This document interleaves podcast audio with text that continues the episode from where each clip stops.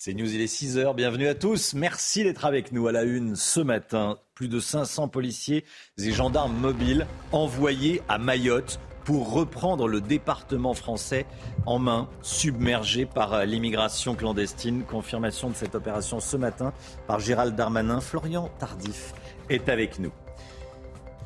On attend des manifestations aujourd'hui à Vandine, dans le Tarn, contre la construction d'une autoroute. Les forces de l'ordre vont pouvoir utiliser des drones. On va tout vous expliquer. Les réactions aux augmentations de salaire des professeurs, est-ce que les professeurs sont assez bien payés en France? On vous a posé la question. La fin d'un suspense, peut-être, avec Joe Biden qui devrait annoncer la semaine prochaine sa candidature pour la Maison Blanche en 2024. Oui, oui, il pourrait se représenter. Les informations d'Elisabeth Guedel en direct de New York. A tout de suite, Elisabeth.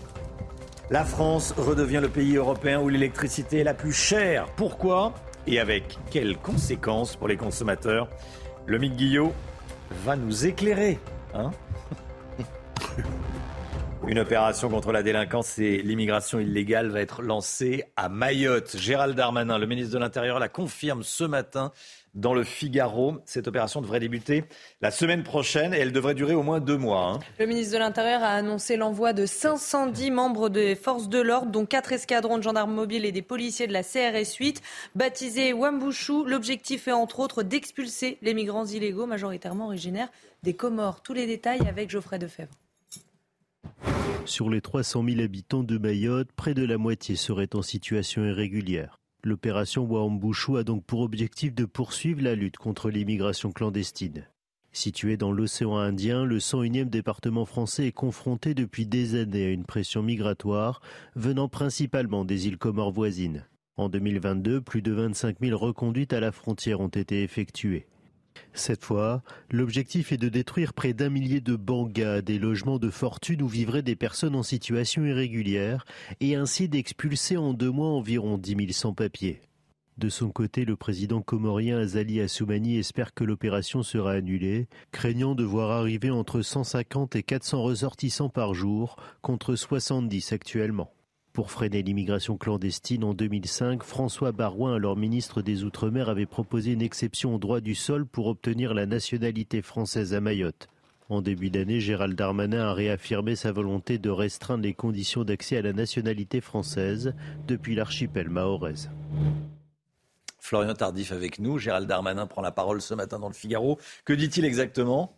Oui, la délinquance explose, Romain, euh, sur ce territoire. Pour vous donner un exemple, les vols avec armes ont augmenté de 112% en 4 ans, 112% en 4 ans, 121 euh, même, excusez-moi, euh, en 4 ans. Ce n'est pas une délinquance comme les autres, comme nous la connaissons en métropole. Voici ce que dit Gérald Darmanin ce matin dans les colonnes du Figaro. Elle se compose de nombreux jeunes déscolarisés, beaucoup en situation régulière. Il y a 5000 isolés, 5000 mineurs isolés à Mayotte sur deux îles de 400 km. L'immigration principale cause donc des mots MAUX de Lille. Selon Gérald Darmanin, il y a eu des avancées qui ont été réalisées, Romain, ces dernières années. Gérald Darmanin euh, s'en félicite d'ailleurs ce matin, euh, se félicite de plus de 25 000 reconduites à la frontière, mais il souhaite aller euh, plus loin, explique-t-il dans les colonnes donc du Figaro. Premièrement, en prévenant les départs à ce sujet, des moyens de surveillance militaire aérien et maritime vont être déployés. Et deuxièmement, en durcissant encore le droit du sol après un premier durcissement effectué lors du quinquennat euh, précédent. Aujourd'hui, Mayotte est une terre d'exception pour qu'un enfant demande la nationalité. Romain, il faut euh, que l'un des deux parents réside euh, depuis trois mois en France au moment de sa naissance, vous le voyez, et il souhaite aujourd'hui donc aller plus loin en proposant que les deux parents soient résidents depuis plus de neuf mois en situation régulière au moment de la naissance de l'enfant. Merci beaucoup Florian Tardif. Emmanuel Macron, une nouvelle fois chahuté pendant son déplacement dans l'Hérault. Hier, après l'Alsace, à chaque sortie, le chef de l'État doit faire face à la colère de certains manifestants anti-réforme des retraites. C'était déjà le cas euh, mercredi dernier. Mais Emmanuel Macron ne compte pas renoncer au terrain pour autant. Hein. Oui, il reste déterminé à avancer. Écoutez, il l'a dit hier chez nos confrères de Sud Radio. Je, je prends toute ma part de responsabilité. J'ai été chercher une confiance que j'ai obtenue sur des décisions que j'assume. C'est un moment qui n'est pas agréable, où il y a des gens qui sont très en colère, vous avez toujours des gens qui ne vous aiment pas, et j'aurai toujours des gens qui ne m'aiment pas. Et il en est de la vie d'une nation comme de celle d'une famille ou autre. Il ne faut pas s'en arrêter là. il faut essayer de convaincre, mais il faut surtout avancer pour le collectif. Et donc ce qui m'importe, c'est d'avancer pour le pays. Et donc oui, les temps sont difficiles, mais c'est pas ça qui m'arrêtera de continuer d'aller au-devant de nos compatriotes d'une part, d'expliquer, de parler, d'essayer de convaincre, et puis surtout d'avancer sur les grands chantiers de la nation. On attend euh, une manifestation aujourd'hui à Vendine, dans le Tarn, contre la construction d'une autoroute, la future autoroute A69. Et les forces de l'ordre auront le droit d'utiliser des drones. Oui, leur usage est à nouveau autorisé grâce à un décret publié hier au journal officiel. Alors concrètement, que dit ce décret On voit ça avec Sandra Buisson et Vincent Fandège.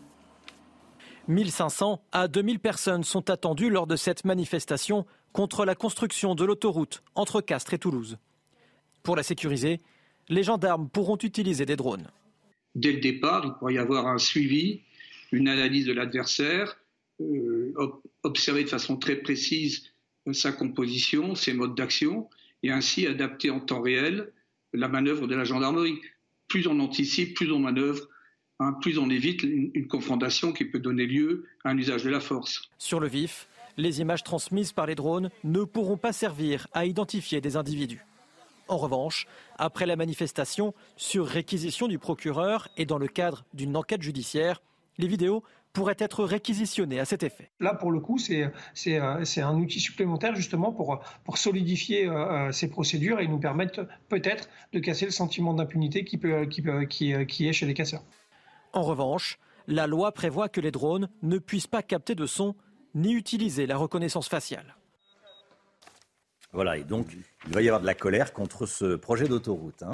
Oui, et euh, un homme s'est euh, installé euh, dans un arbre pour protester donc contre cette construction. Thomas Bras est connu pour son combat contre l'abattage d'arbres, s'oppose à la création donc de l'A69 qui va relier Toulouse à Castres et cela fait un mois qu'il vit sur un platane à Vendine donc en Haute-Garonne. Le salaire des enseignants va être augmenté. C'est Emmanuel Macron qui l'a annoncé hier pendant son déplacement dans l'Hérault. Il s'agit d'une hausse comprise entre 100 et 230 euros nets par mois. D'abord, écoutez ce qu'a dit exactement Emmanuel Macron. Plus un enseignant en dessous de 2000 euros. Une augmentation, le ministre détaillera, ça dépend des carrières, des qualifications, mais qui est de 100 euros, 100 euros jusqu'à 230 euros socle, c'est-à-dire sans condition. Et puis à côté de ça, il y a ce pacte qu'on propose aux enseignants qui est dire on a besoin de vous pour euh, les devoirs faits à la maison qu'on va généraliser progressivement d'ici à 2024, qui est clé pour euh, aider en particulier nos jeunes collégiens à rattraper les choses. On a besoin de vous au primaire pour l'école inclusive, on a besoin de vous pour les devoirs au primaire, on a besoin de vous aussi au primaire pour accompagner nos élèves de sixième parce que la transition est parfois difficile. On a besoin de vous au collège donc pour les devoirs faits. On a besoin de vous euh, au collège pour les remplacements parce qu'on a trop d'heures qui ne sont pas remplacées et, donc il faut pouvoir, euh, en organisant, en donnant les moyens aux chefs d'établissement, remplacer les absences courtes. Et bien pour tout ça, il y aura un pacte. Et ce pacte, il vous permettra de gagner encore plus que cette augmentation de base. Et donc, on aura des enseignants, quand ils signent le pacte, qui peuvent avoir jusqu'à 500 euros de plus par mois de rémunération. Alors, qu'en pensent les premiers concernés? On est allé à leur rencontre. Reportage CNews de Thibault Marcheteau. Dès la rentrée scolaire 2023-2024, tous les enseignants pourront constater sur leur fiche de paye une augmentation de leur salaire entre 100 et 230 euros net par mois. L'objectif du gouvernement, remonter la rémunération des professeurs afin que tous les salaires soient au-dessus de 2000 euros par moile. Oh, c'est super, 230 euros. Pour, euh, pour contrer l'inflation, pour plein, plein de choses. C'est vrai, c'est top. Ça peut aider, mais ça reste quand même négligeable. En Ile-de-France, c'est loin d'être suffisant. C'est bien, c'est vraiment une bonne chose. C'est des études longues. Hein. Aujourd'hui, ils sont quand même obligés d'aller jusqu'au master, je crois. C'est cinq années d'études. Un ingénieur avec la même période d'études, il gagne déjà plus de 2000 euros par mois, en fait. Euh, c'est plus juste aussi. Si les Français restent mitigés quant à cette annonce, les principaux concernés, eux, trouvent cette aide largement insuffisante. On est en moyenne à peu près 900 euros de moins par mois, hein, payés par mois, que la moyenne des fonctionnaires de la catégorie dans la fonction publique d'État. Donc non, les enseignants sautent pas de joie parce qu'en fait, ils vivent un déclassement salarial et une paupérisation euh, depuis plusieurs dizaines d'années. Lors de son déplacement, le chef de l'État a précisé que si l'enseignant s'implique davantage dans des missions sur la base du volontariat, cette augmentation pourrait aller jusqu'à 500 euros net par mois. Voilà, des augmentations pour les, pour les professeurs. Tiens, un rorcal de 3 mètres a été découvert, échoué hier sur une plage de Seine-Maritime. C'est le deuxième en, seulement deux jours, Chana. Hein. Oui, puisque la veille, un autre rorcal a été euh, retrouvé sur une autre plage à quelques kilomètres à Saint-Valery-en-Caux. Euh, celui-ci mesurait 19 mètres et pesait environ 30 tonnes. La plage a été euh, fermée au public. L'ONG Sea Shepherd a demandé l'ouverture d'une enquête. Voilà, deux rorcals donc en... retrouvés sur, une, sur les plages de, de Seine-Maritime en seulement deux jours. Le sport, tout de suite. Votre programme avec Groupe Verlaine. Installation photovoltaïque pour réduire vos factures d'électricité. Groupe Verlaine, connectons nos énergies. Le journal des sports avec du foot et la désillusion des Niçois. Les Aiglons sont inclinés de buts à 1 après prolongation hier soir. Oui, c'était contre le FC Ball en quart de finale retour de la Ligue Europa euh, Conférence. Nice est donc privé de demi-finale. C'était le dernier club français engagé dans une Coupe d'Europe. Gaëtan Laborde, attaquant de Nice, n'a pas caché sa déception à la fin du match. Écoutez. On est vraiment dégoûté. Après, euh, le mot l'un dans l'autre, c'est à peu près la même chose. On est surtout déçu pour, euh, pour nous, mais surtout pour, pour, nos supporters, voilà, pour le club, pour tout le, pour tout le peuple niçois. Aujourd'hui, ça, ça, aurait dû être une, une, belle fête. On aurait dû tout donner. Enfin, on a tout donné sur le terrain, on aurait dû gagner ce match pour, pour tout le monde, pour l'histoire. Mais voilà, aujourd'hui, euh, on a fait trop d'erreurs, que ce soit défensif, et on n'a pas tué le match offensivement pour, pour espérer plus. Et puis Olivier Giroud dans l'équipe ce matin. Que dit-il Olivier Giroud, joueur de 36 ans? Il ne compte pas arrêter sa carrière de sitôt. Il vient de re-signer à, à l'AC Milan. Interrogé sur, sa, sur la retraite internationale du Golioris et de Raphaël Varane, il répond Leurs arrêts m'ont un peu perturbé. Ils m'ont poussé dans ma réflexion à m'interroger davantage. Mais ma vraie question intime était Est-ce que tu as encore envie, toi? Réponse mais oui, j'ai encore envie. Donc il continue en bleu, hein, 36 oui. ans. Bah oui, le joueur au record de buts inscrit avec le maillot de l'équipe de France vise l'Euro 2024. Mon objectif est d'être à l'Euro. Je ne me projette pas au-delà. C'était votre programme avec Groupe Verlaine. Isolation par l'extérieur avec aide de l'État. Groupe Verlaine, connectons nos énergies. Merci d'être avec nous sur CNews. Dans un instant, on va partir euh, à New York, retrouver Elisabeth Guedel. Pourquoi? Bah, Parce que Joe Biden semble en route vers euh, une candidature à la présidentielle de 2024. Il aurait 86 ans à la fin d'un éventuel, d'un probable second mandat. On en parle dans un instant avec toutes vos informations, Elisabeth. À tout de suite.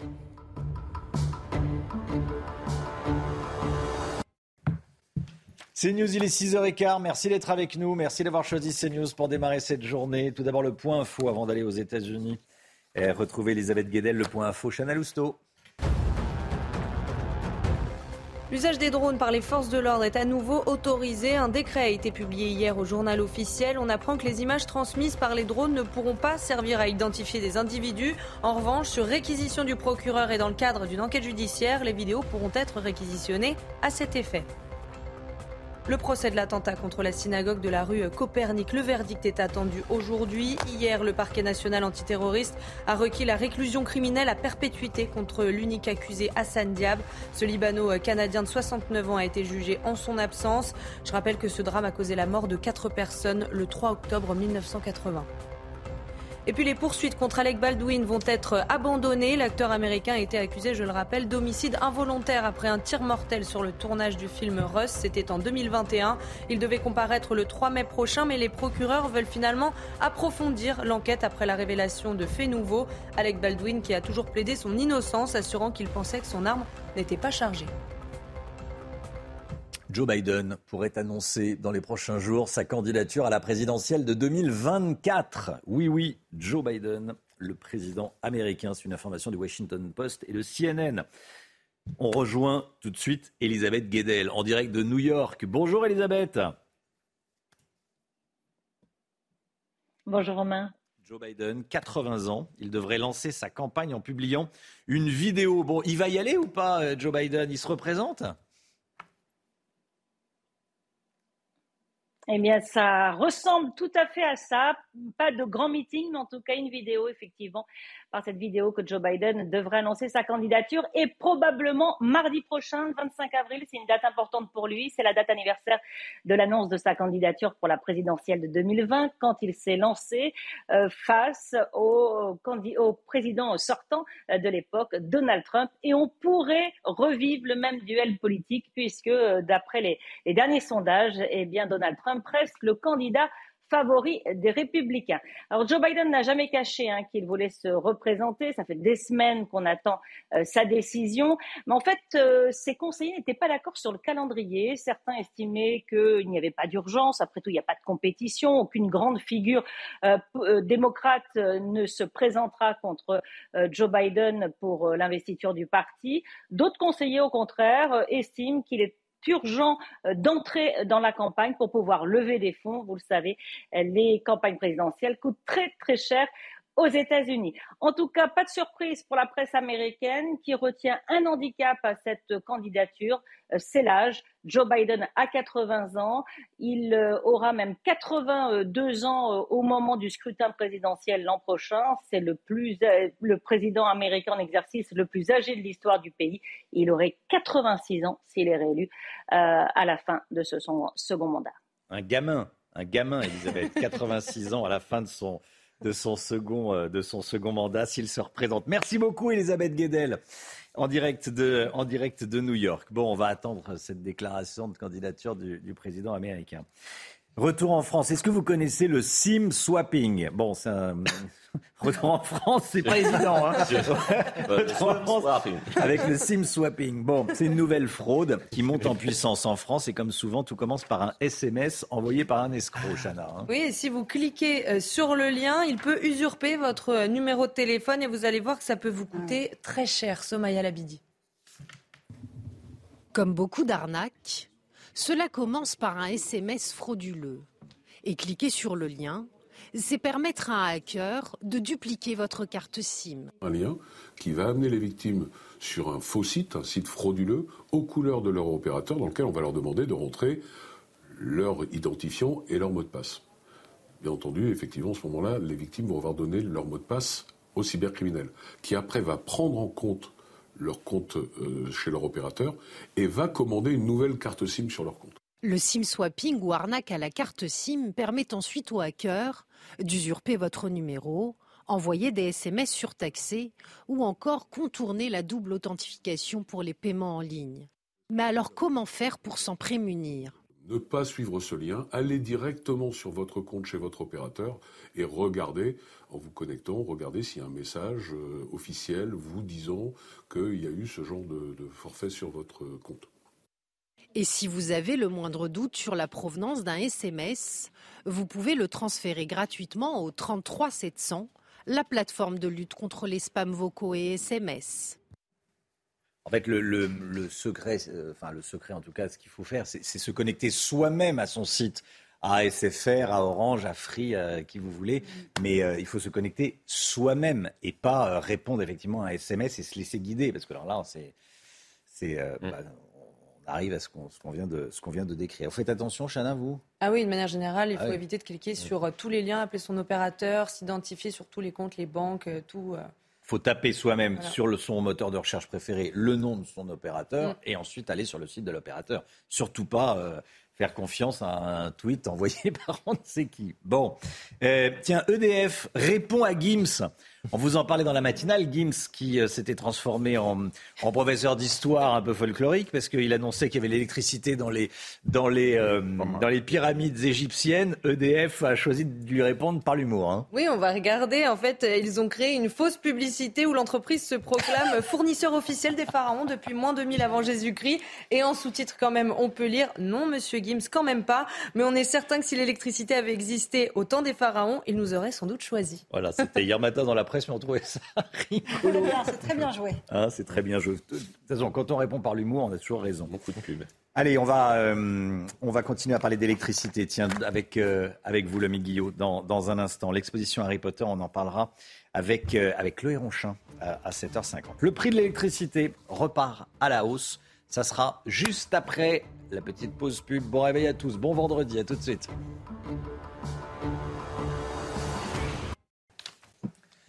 6h24, l'économie. L'économie avec vous, Lomique Guillot. Les prix de l'électricité sont repartis à la hausse à tel point que la France est redevenue le pays d'Europe où l'électricité est la plus chère. On en parle juste après la petite pub. Votre programme avec IG. IG, bien plus que du trading. Une équipe d'experts à vos côtés.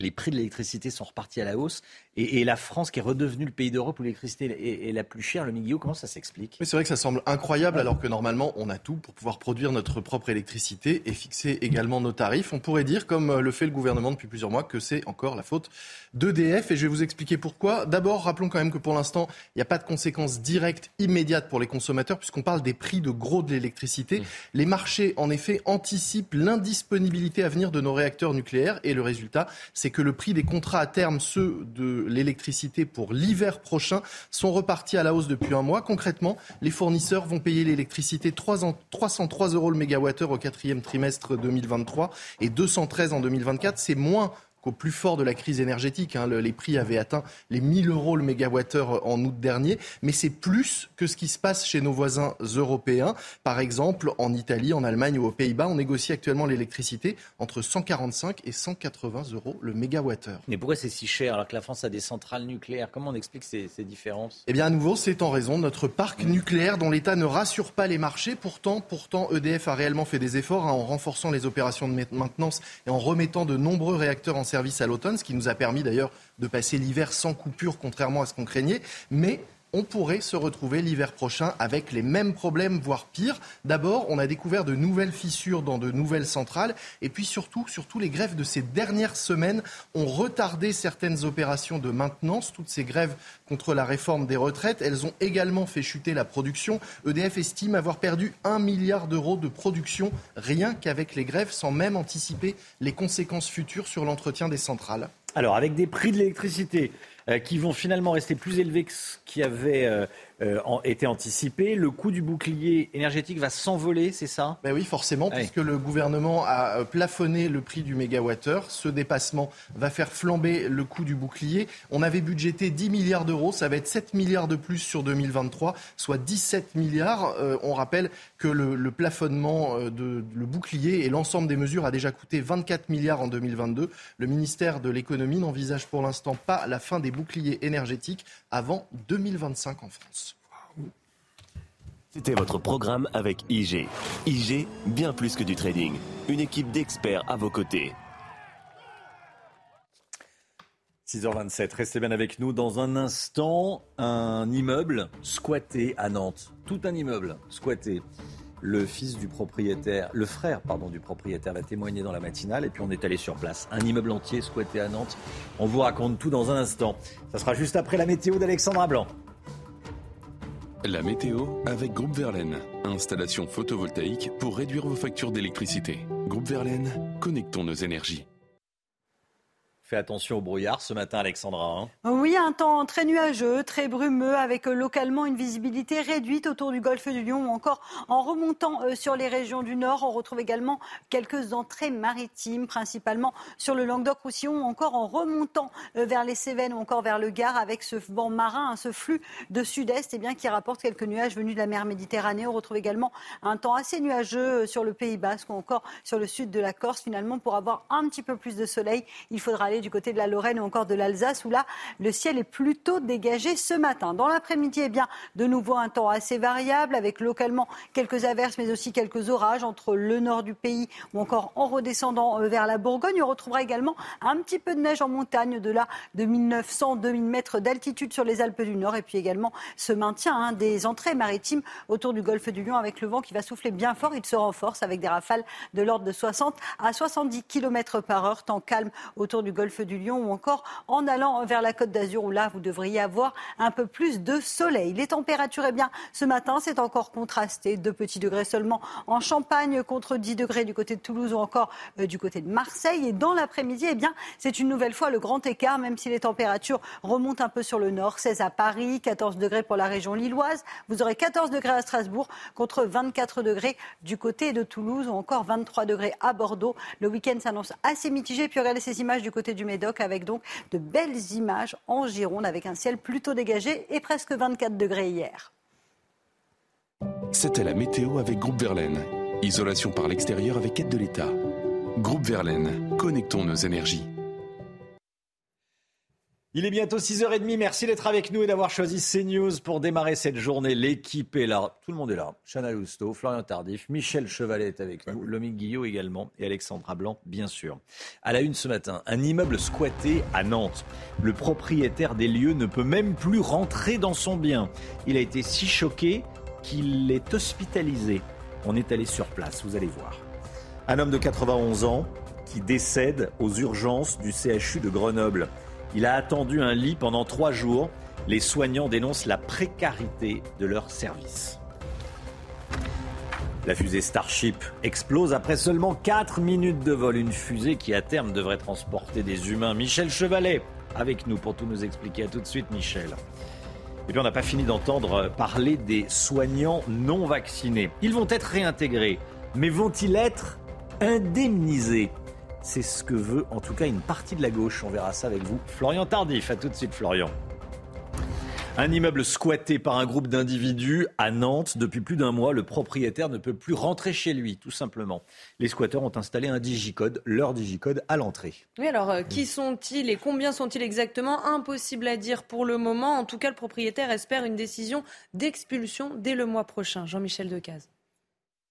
Depuis le 13 mars, les étages de cet immeuble sont squattés. Sur la porte d'entrée, les occupants ont soudé une plaque de métal et posé un digicode. Le propriétaire de 75 ans en est tombé malade, il est hospitalisé. L'un des squatteurs refuse de répondre aux questions car, dit-il, tout se retournera contre son groupe. Seuls les voisins prennent la parole. Jusqu'à maintenant, ça allait. Il n'y avait pas trop de, bruit. Mais là, depuis samedi soir, c'est euh, la Numba. Quoi. Il y a sur une vingtaine ou une trentaine dedans. Euh, ils ouvrent les fenêtres. leur terrasse donne sur mon jardin à moi. Donc, en fait, euh, il y a énormément de bruit. Je vous dis, à 2h30 du matin, j'ai appelé deux fois les ils sont intervenus, il était euh, ouais, 2h30. La police est venue Ah oui, la police est venue. Les occupants ont dessiné des tags sur les murs de l'immeuble et squatté la place de parking. Le tribunal d'instance de Nantes doit rendre une décision début mai. Voilà, et le frère, le frère du propriétaire qui est très remonté, hein, sera en direct avec nous à 7h10. Soyez là si vous le pouvez, bien sûr. La situation alarmante au CHU de Grenoble. Trois patients sont morts depuis le mois de décembre à cause d'une attente trop longue aux urgences. L'établissement est totalement engorgé et manque de lits. La semaine dernière, un homme de 91 ans est mort après euh, avoir passé euh, trois jours aux urgences. Le personnel soignant tire la sonnette d'alarme et appelle à l'aide. Voyez ce reportage de Michael Dos Santos et Olivier Madinier. Le CHU de Grenoble est à bout de souffle. Avec une capacité d'accueil d'une cinquantaine de lits, les urgences sont débordées et se retrouvent parfois avec le double de patients. Infirmière, Julie craint un nouveau drame. Elle réclame une série de mesures urgentes que des lits réouvrent, qu'on ait du personnel soignant disponible euh, pour répondre aux besoins, qu'on ait plus de médecins. Nous, ce qui nous manque aux urgences, c'est des médecins actuellement. On voudrait juste retrouver des conditions de travail normales et je pense que c'est pas non plus la mer à boire. On réclame pas 5000 euros par mois, quoi. Pour le chef des urgences, l'amélioration des conditions de travail permettra d'accueillir de nouveaux urgentistes. La priorité reste cependant de trouver des places dans des services hospitaliers où l'attente se compte parfois en semaine. Il y a euh, des filières qui ne fonctionnent pas du tout et c'est le cas en particulier de la psychiatrie. C'est la même chose pour la gériatrie. Les patients psychiatriques et les patients âgés avec des problèmes sociaux, personne ne veut s'en occuper, personne ne sait s'en occuper. Et ils restent aux urgences et parfois ils meurent aux urgences. Face à cette situation, les syndicats ont saisi la justice. Au-delà du CHU de Grenoble, le département de l'Isère est lui aussi confronté à des contraintes similaires. Il s'installe dans un arbre pour protester contre le projet d'autoroute Toulouse-Castres. Oui, vous avez bien entendu, Thomas Braille, qui est connu pour son combat contre l'abattage des arbres, s'oppose à la création, à la construction de l'A69. Oui, ça fait un mois qu'il vit euh, sur un platane euh, à Vendine, en Haute-Garonne, et vous allez voir qu'il n'est pas prêt d'en descendre. Reportage de Régine Delfour, Sacha Robin et Michael Dos Santos. Pour comprendre la mobilisation contre la construction de l'autoroute A69 entre Toulouse et Castres, on a pris un peu de hauteur en compagnie de Thomas Braille. Cet arboriste grimpeur est accroché dans un platane à plus de 12 mètres de haut depuis un mois à Vendine, en Haute-Garonne. Ce projet est une hérésie pour ce défenseur des arbres, surtout qu'une nationale existe à 50 mètres du tracé. C'est 400 hectares de terres agricoles qui vont être artificialisés. Et euh, pour un trajet de 53 km, on va juste gagner 12 minutes et où on va payer 17 euros l'aller-retour. Cinq arbres ont déjà été abattus, mais vissé à son platane, Thomas Braille a réussi à faire arrêter l'abattage des autres. Et il compte bien faire stopper le projet partira pas d'ici tant que le projet ne capotera pas. Euh, on est des pères de famille. Moi, j'ai un métier. Vous voyez, je travaille plus, ça fait un mois. Je suis patron. Hein, je suis pas zadiste ni quoi que ce soit. À 8 km de là, Sabine Mousson, maire de Telat, commune du Tarn, se mobilise elle aussi. La 69 qui va passer, là, il faut imaginer qu'en fait, la nationale est ici et elle va venir carrément en haut, enfin la bande des 300 mètres va être, voilà, ici. Donc votre village se retrouve... Se retrouve coupé en deux. Des milliers de personnes sont attendues ce week-end dans le Tarn contre la construction de la 69. Cette mobilisation est initiée par plusieurs associations, dont La Voix est libre et les soulèvements de la terre. Voilà, on attend des manifestations dans les prochains jours prochaines heures. Un Lyonnais lance une pétition contre les tags. Il interpelle le maire de Lyon, lui demande des actions concrètes, à commencer par le nettoyage systématique et rapide de ces tags, notamment dans le périmètre UNESCO de la ville. Oui, cet habitant de Croix-Rousse réclame euh, également la création d'une brigade de proximité pour assurer la sécurité des riverains. Toutes les explications de Célia Barotte. Les inscriptions anti-police, anti-capitalistes ou encore anti-gouvernement apparaissent de plus en plus dans le paysage lyonnais. Avec sa pétition, déjà signée par plus de 1600 personnes, un habitant du premier arrondissement demande l'enlèvement systématique, rapide et qualitatif dans le secteur UNESCO de tous les tags, qu'ils soient sur des bâtiments privés ou publics, des vitrines des commerces ou encore sur du mobilier urbain. Pour Edouard Hoffman, la mairie écologiste doit agir rapidement. J'en veux la mairie parce qu'ils mentent, ils se dédouanent, ils se dérobent et ils ne répondent pas. Et ils sont clairement, en plus d'être inefficaces, ils sont vraiment clairement incompétents. Il y a un tel mépris de l'histoire de l'architecture et une telle méconnaissance euh, de, ces gens qui ne connaissent ni Lyon ni l'histoire, et ça devient une ZAD, ni plus ni moins. Dans sa lutte, ce riverain excédé propose la diffusion de campagnes publicitaires et de communication massive sur le civisme. Il aspire aussi à une solution plus sévère en demandant la création d'une brigade de proximité efficace en charge de la sécurité du centre de Lyon, assurant des missions de prévention et surtout de verbalisation. Au lieu de, si vous voulez, de mettre des millions d'euros pour détaguer, je préfère qu'on mette des salaires, et c'est quand même plus intéressant de créer de l'emploi euh, pour sécuriser et apaiser le, le centre de Lyon. Comme les riverains, certains élus d'opposition à Lyon se soulèvent contre les dégradations urbaines. Un adjoint du deuxième arrondissement, Jean-Stéphane Chaillet, s'est d'ailleurs lui-même attelé au nettoyage de la statue Louis XIV. Voilà les, tags qui ont pullulé sur les murs de Lyon, notamment euh, lors, des manifestations contre la réforme des retraites. Tiens, Gérald Darmanin reconnaît s'être trompé en s'opposant il y a dix ans à la loi autorisant le mariage pour tous, le mariage homosexuel. Je me suis trompé, je le regrette. Si c'était à refaire, je voterais le texte, précise-t-il, dans La Voix du Nord. Tiens, Florian Tardif, pourquoi est-ce qu'il dit ça aujourd'hui? Il y a une raison? Oui, Gérald Darmanin qui a voté contre ce texte car il était euh, député à l'époque. Il était également maire de Tourcoing en 2013 et il avait déclaré qu'il ne marierait pas euh, de couple de même sexe, de excusez-moi, en sa mairie. Pourquoi dit-il cela aujourd'hui? Alors, premièrement, car il a fait le constat que cela ne changeait rien et que ses euh, craintes de l'époque, je le cite, étaient infondé, c'est ce qu'il explique à nos confrères de la Voix du Nord. Et deuxièmement, car il sait très bien euh, que son vote, vous le voyez, euh, contre le mariage pour tous pourrait être un frein à ses ambitions politiques, romains importantes, disons-le, puisqu'il figure sur la liste des prétendants à Matignon, mais également euh, ceux des prétendants à l'Élysée, au risque que cela ne devienne un sujet aujourd'hui, car franchement, disons-le, personne ne savait que Gérald Darmanin avait voté contre à l'époque en 2013. Voilà, et on dit que Catherine Vautrin n'est pas allée à Matignon parce que euh, elle s'était opposée farouchement au mariage pour tous. Que ça oui, c'est un sujet, bien évidemment. C'est un, sujet. Donc là, bon, ben voilà. Lorsqu'on veut tenter de créer une majorité avec euh, euh, des députés nombreux à l'Assemblée nationale, ça peut être un frein également au rassemblement autour de sa personne. Ça a été le cas pour Catherine Vautrin.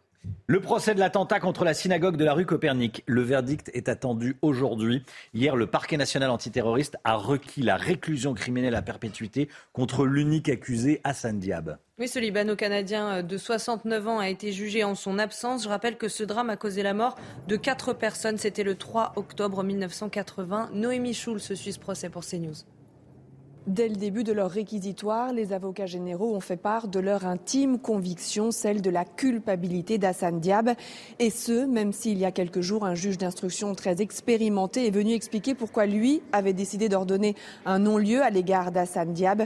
Trop d'incertitudes, trop de doutes dans ce dossier. Un avis que ne partagent donc pas les représentants du parquet antiterroriste. Ils ont listé tous les éléments qui, selon eux, prouvent que c'est bien lui qui a posé la bombe devant la synagogue de la rue Copernic le 3 octobre 1980.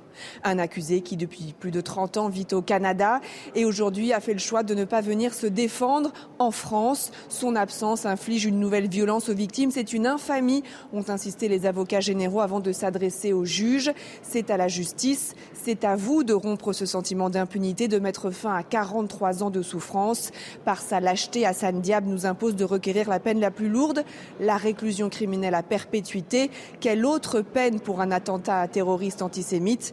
Les avocats d'Assad Diab ont ensuite plaidé l'acquittement pour leurs clients dans un dossier vide de preuves. La réalité, c'est que vous n'avez aucun élément matériel prouvant qu'il était en France au moment des faits et encore moins qu'il a déposé la bombe. Le verdict est attendu ce vendredi. Tiens, cette information dont je voulais vous parler, ces chiffres inquiétants sur le recrutement dans l'armée de terre. C'est une étude et un, rapport parlementaire euh, publié ce matin dans le parisien. Depuis 2021, une nouvelle recrue sur trois démissionne avant la fin de son contrat. Une nouvelle recrue sur trois démissionne avant la fin de son contrat. Regardez les chiffres, 32% abandonnent l'armée avant la fin de leur, euh, contrat. Autre chiffre, 37% des soldats renoncent à, signer une deuxième fois pour retrouver euh, ainsi la, vie civile. Donc ça pose de gros problèmes de recrutement à l'armée. Tiens, on, appellera le, le général Clermont ce matin pour savoir ce qu'il en pense. Un tiers des militaires qui ne vont pas au bout de leur, leur contrat. Allez, 7h20, le sport. Votre programme avec Groupe Verlaine. Installation photovoltaïque pour réduire vos factures d'électricité. Groupe Verlaine, connectons nos énergies.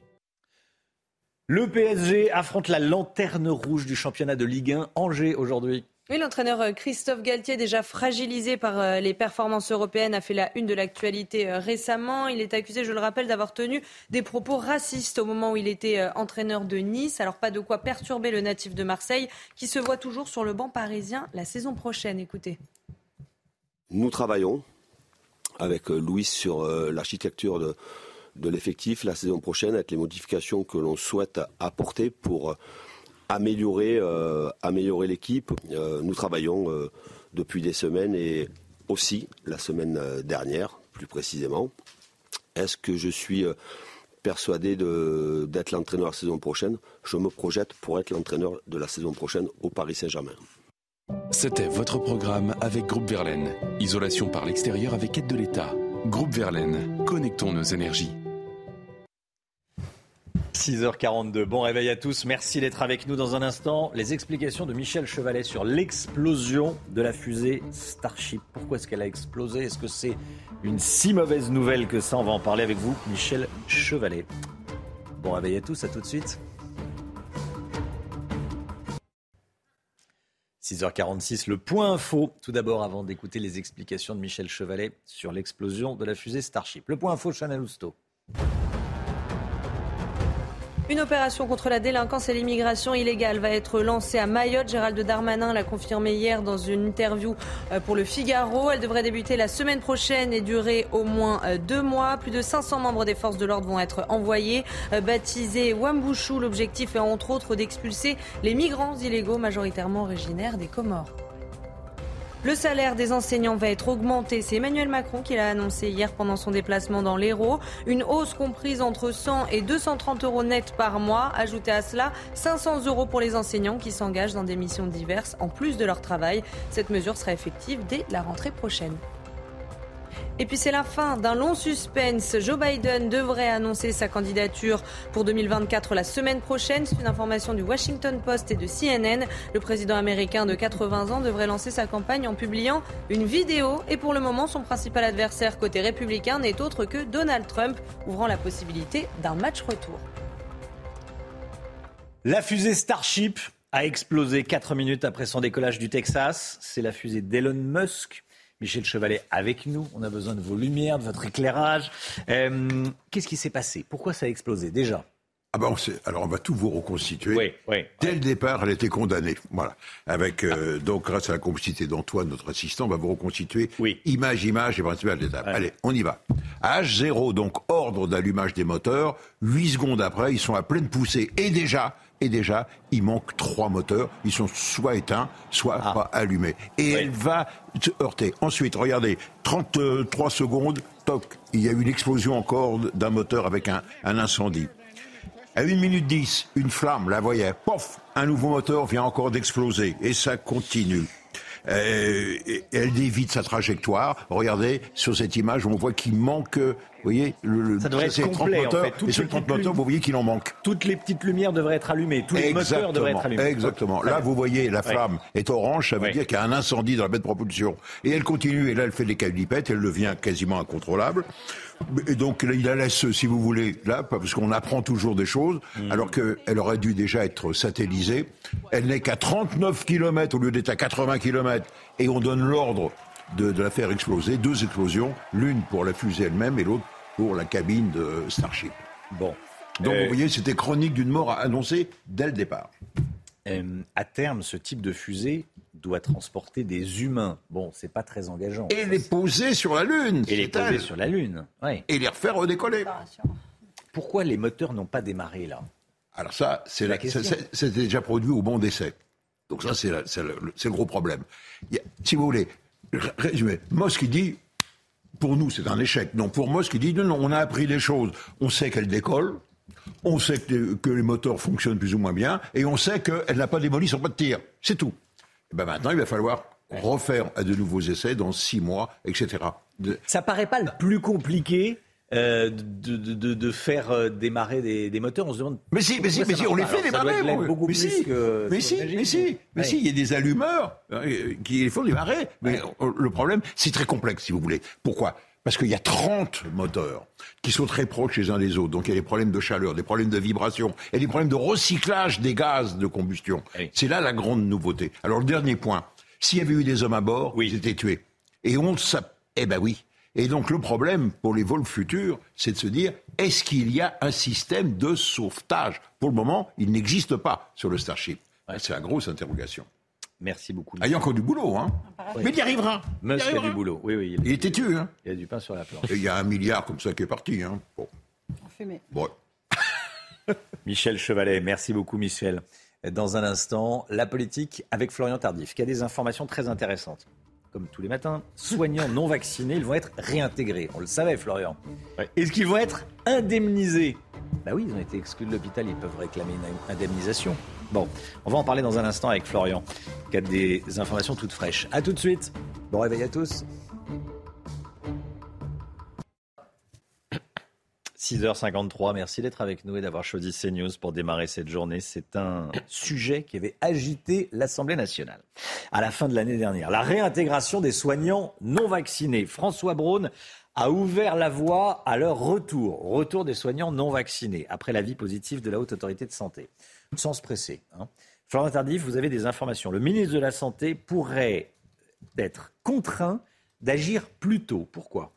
Et oui, Romain, c'est un sujet qui échauffe les esprits, la réintégration des soignants non vaccinés. En novembre dernier, les débats autour de cette proposition, portée à l'époque euh, par les députés de la France Insoumise, avaient été particulièrement agités entre suspension de séance, rappel au règlement et invective, on se souvient, du « tu vas la fermer » euh, d'Olivier Servat, député centriste du groupe Lyotte, lancé à l'adresse de députés Renaissance qui l'interpellait euh, pendant son intervention. De quoi vous donner un avant-goût de ce qui pourrait se passer la semaine prochaine. Pourquoi? Car les députés communistes romains, dont la niche parlementaire euh, le 4 mai, euh, soit euh, jeudi prochain, souhaitent relancer le débat. Ils vont porter une proposition de loi, Romain, permettant d'abroger l'obligation vaccinale des soignants euh, dans un système de santé français vacillant. Combien de fermetures de lits, de services, des programmations d'intervention, d'annulation de consultations sont la conséquence directe de ces suspensions, interroge-t-il dans le document de présentation de leur niche. Aujourd'hui, il est difficile d'obtenir, Romain, un chiffre précis concernant le nombre de soignants suspendus qui seraient concernés par cette réintégration. Donc, mais on estime qu'il y aurait environ un millier d'infirmiers et une poignée de médecins et de pharmaciens. Et une poignée de, de médecins et de pharmaciens. Florian, il n'y a plus vraiment de débat parce que la Haute Autorité de Santé préconise la fin de l'obligation vaccinale. Oui, tout à fait. François Braun, le ministre de la Santé, a d'ailleurs expliqué qu'il suivra donc l'avis de la Haute Autorité de Santé, mais il est urgent de ne pas se presser, estime-t-on, euh, dans son entourage. Pourquoi? Car la réintégration euh, des soignants divise la profession. Nous, on ne veut plus les voir. Voici euh, ce que disent certains professionnels donc de santé qui sont restés au front pendant la crise au ministre de la Santé. C'est pourquoi aujourd'hui la réintégration euh, de ces soignants ne peut être envisagée qu'établissement par établissement, voire service par service. C'est ce qu'estime l'entourage du ministre. Euh, c'est ce qui est en train d'être préparé pour une réintégration potentiellement, Romain, selon mes informations, cet été, voire à la rentrée. Alors, les communistes, avec leur texte, pourraient relancer le débat aussi de la compensation financière. Et oui, c'est une question hein. qui risque effectivement de diviser les députés à l'Assemblée nationale. Oui, les soignants euh, qui n'ont pas voulu se faire vacciner, il faut le rappeler, à l'automne, sont sans ressources depuis. Euh, leur licenciement ne leur permettait pas de prétendre au chômage. Ils pouvaient toucher tout au plus certaines aides comme le RSA. C'est pourquoi, en plus du sujet réintégration, il y aura un sujet romain indemnisation. Selon mes informations, le ministre est contre, François Braun est contre toute forme d'indemnité versée. Mais à l'Assemblée nationale, la majorité présidentielle n'est que relative et les oppositions, si elles s'allient Romain, peuvent faire voter facilement un texte contre l'avis euh, du gouvernement, c'est-à-dire réintégration et indemnisation. Euh, cela peut être le cas donc avec cette proposition de loi qui sera portée par les députés communistes la semaine prochaine. Réponse donc jeudi prochain. Florian Tardif, merci Florian. Le député Renaissance, ancien ministre du Travail qui connaît la réforme des retraites par cœur. Éric Woerth sera l'invité de la matinale, invité 8h15, l'invité politique. Éric Woerth ce matin. La musique tout de suite. Votre programme avec Groupe Verlaine. Installation photovoltaïque pour réduire vos factures d'électricité. Groupe Verlaine, connectons nos énergies. Gregory, ce matin, le dernier single, dernier titre de Tom Gregory, Never Look Back. Bon, ne regarde jamais en arrière. Euh, ça, peut être un bon conseil. Le, nouveau son pop de l'artiste britannique. On vous laisse écouter.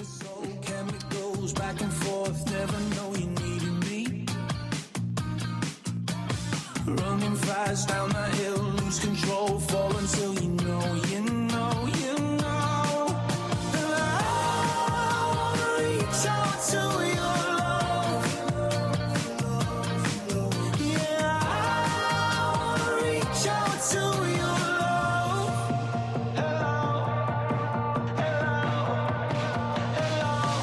C'était votre programme avec Groupe Verlaine. Isolation par l'extérieur avec aide de l'État. Groupe Verlaine, connectons nos énergies. Le temps, Alexandra Blanc, tout de suite. La météo avec Groupe Verlaine. Installation photovoltaïque pour réduire vos factures d'électricité. Groupe Verlaine, connectons nos énergies. Alexandra Blanc avec nous. Vous, commencez cette météo avec un chiffre inquiétant. Alexandra, le continent européen s'est réchauffé de plus de 2 degrés en 150 ans seulement.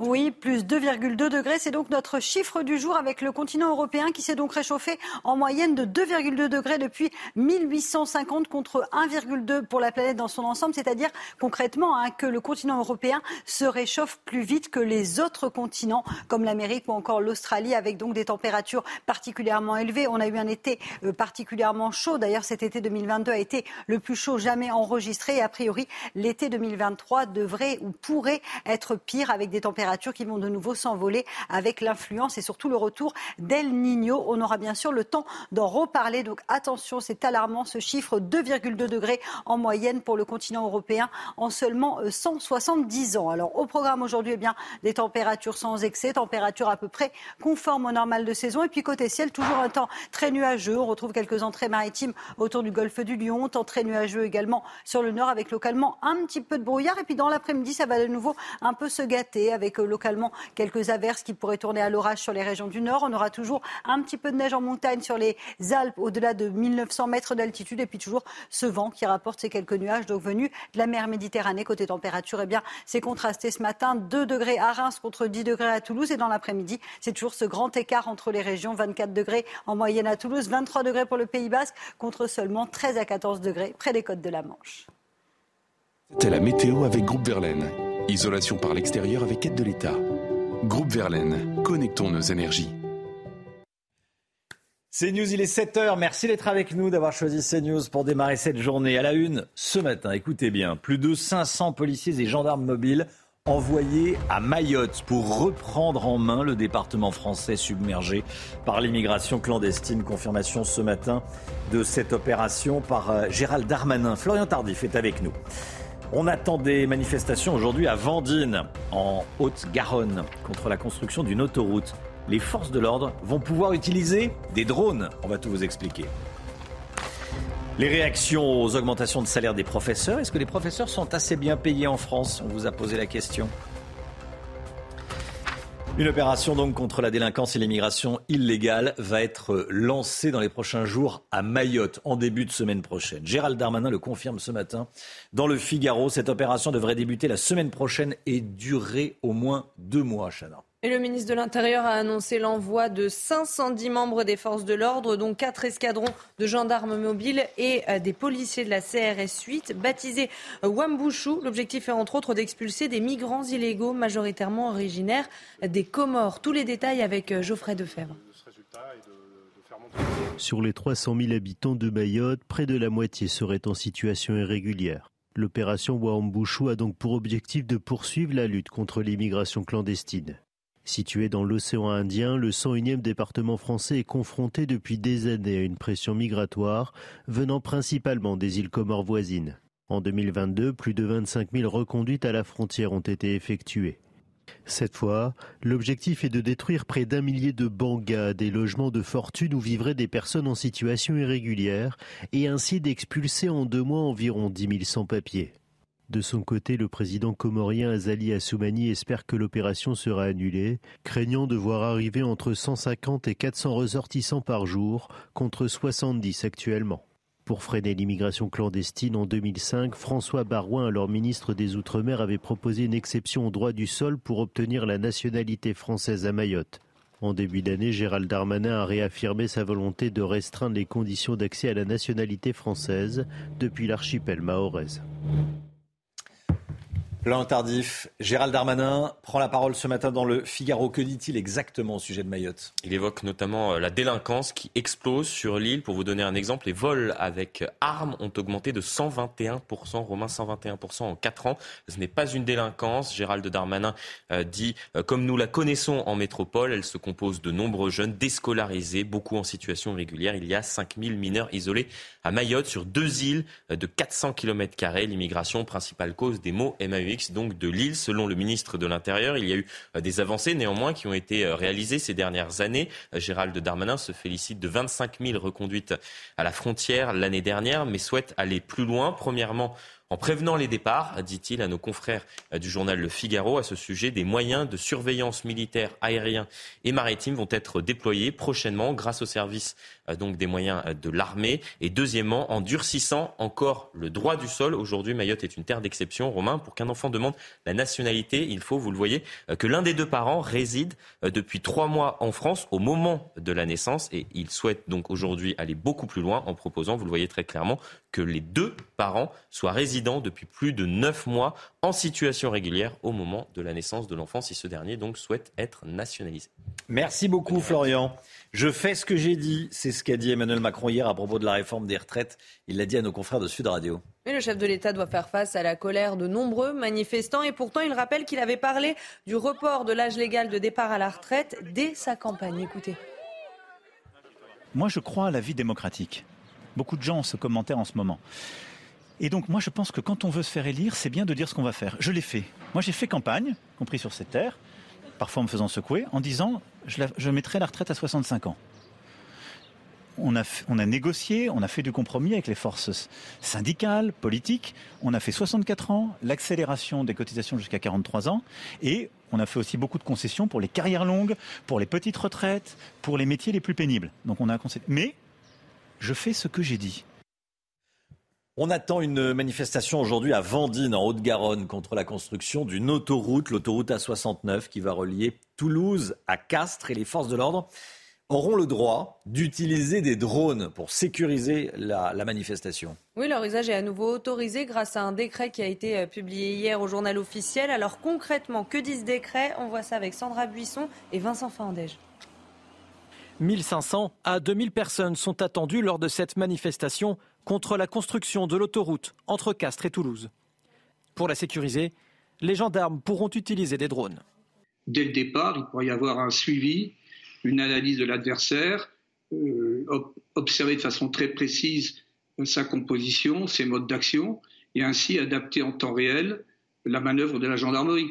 Plus on anticipe, plus on manœuvre, hein, plus on évite une, une confrontation qui peut donner lieu à un usage de la force. Sur le vif, les images transmises par les drones ne pourront pas servir à identifier des individus. En revanche, après la manifestation, sur réquisition du procureur et dans le cadre d'une enquête judiciaire, les vidéos pourraient être réquisitionnées à cet effet. Là, pour le coup, c'est euh, un outil supplémentaire justement pour, pour solidifier euh, euh, ces procédures et nous permettre peut-être de casser le sentiment d'impunité qui, peut, qui, qui, qui est chez les casseurs. En revanche, la loi prévoit que les drones ne puissent pas capter de son ni utiliser la reconnaissance faciale. Le salaire des enseignants va donc être augmenté. C'est Emmanuel Macron qui l'a annoncé pendant son déplacement dans l'Hérault. Il s'agit d'une hausse comprise entre 100 euros et 230 euros par mois. Oui, alors qu'en pensent les premiers concernés? On est allé euh, leur poser la question. Reportage signé euh, Thibault Marcheteau. Dès la rentrée scolaire 2023-2024, tous les enseignants pourront constater sur leur fiche de paye une augmentation de leur salaire entre 100 et 230 euros net par mois. L'objectif du gouvernement, remonter la rémunération des professeurs afin que tous les salaires soient au-dessus de 2000 euros par mois. Oh, c'est super, 230 euros pour, euh, pour contrer l'inflation, pour plein, plein de choses. C'est ouais, c'est top. Ça peut aider, mais ça reste quand même négligeable. En Ile-de-France, c'est loin d'être suffisant. C'est bien, c'est vraiment une bonne chose. C'est des études longues. Hein. Aujourd'hui, ils sont quand même obligés d'aller jusqu'au master, je crois. C'est 5 années d'études. Un ingénieur avec la même période d'études, il gagne déjà plus de 2000 euros par mois, en fait. Euh, c'est plus juste aussi. Si les Français restent mitigés quant à cette annonce, les principaux concernés, eux, trouvent cette aide largement insuffisante. On est en moyenne à peu près 900 euros de moins par mois, hein, payés par mois, que la moyenne des fonctionnaires de la catégorie dans la fonction publique d'État. Donc non, les enseignants sautent pas de joie parce qu'en fait, ils vivent un déclassement salarial et une paupérisation euh, depuis plusieurs dizaines d'années. Lors de son déplacement, le chef de l'État a précisé que si l'enseignant s'implique davantage dans des missions sur la base du volontariat, cette augmentation pourrait aller jusqu'à 500 euros net par mois. Un rorcal de 3 mètres a été découvert échoué sur une plage de Seine-Maritime. C'est le deuxième en deux jours. Un autre rorcal avait été retrouvé sur une autre plage à quelques kilomètres, à Saint-Valery-en-Caux. Deux rorcals en quelques jours en Seine-Maritime. Et le premier mesurait, lui, 19 mètres et pesait environ 30 tonnes. La plage a été euh, fermée au public. L'ONG Sea Shepherd a demandé l'ouverture d'une enquête. Le sport, avec euh, la désillusion des Niçois. Votre programme avec Groupe Verlaine. Installation photovoltaïque pour réduire vos factures d'électricité. Groupe Verlaine, connectons nos énergies. Les Aiglons se sont inclinés 2 buts 1 après prolongation contre le FC Bâle. Oui, c'était les quarts de finale retour de la Ligue Europa Conférence. Donc euh, Nice est privé de demi-finale. C'était le dernier club français engagé dans une Coupe d'Europe.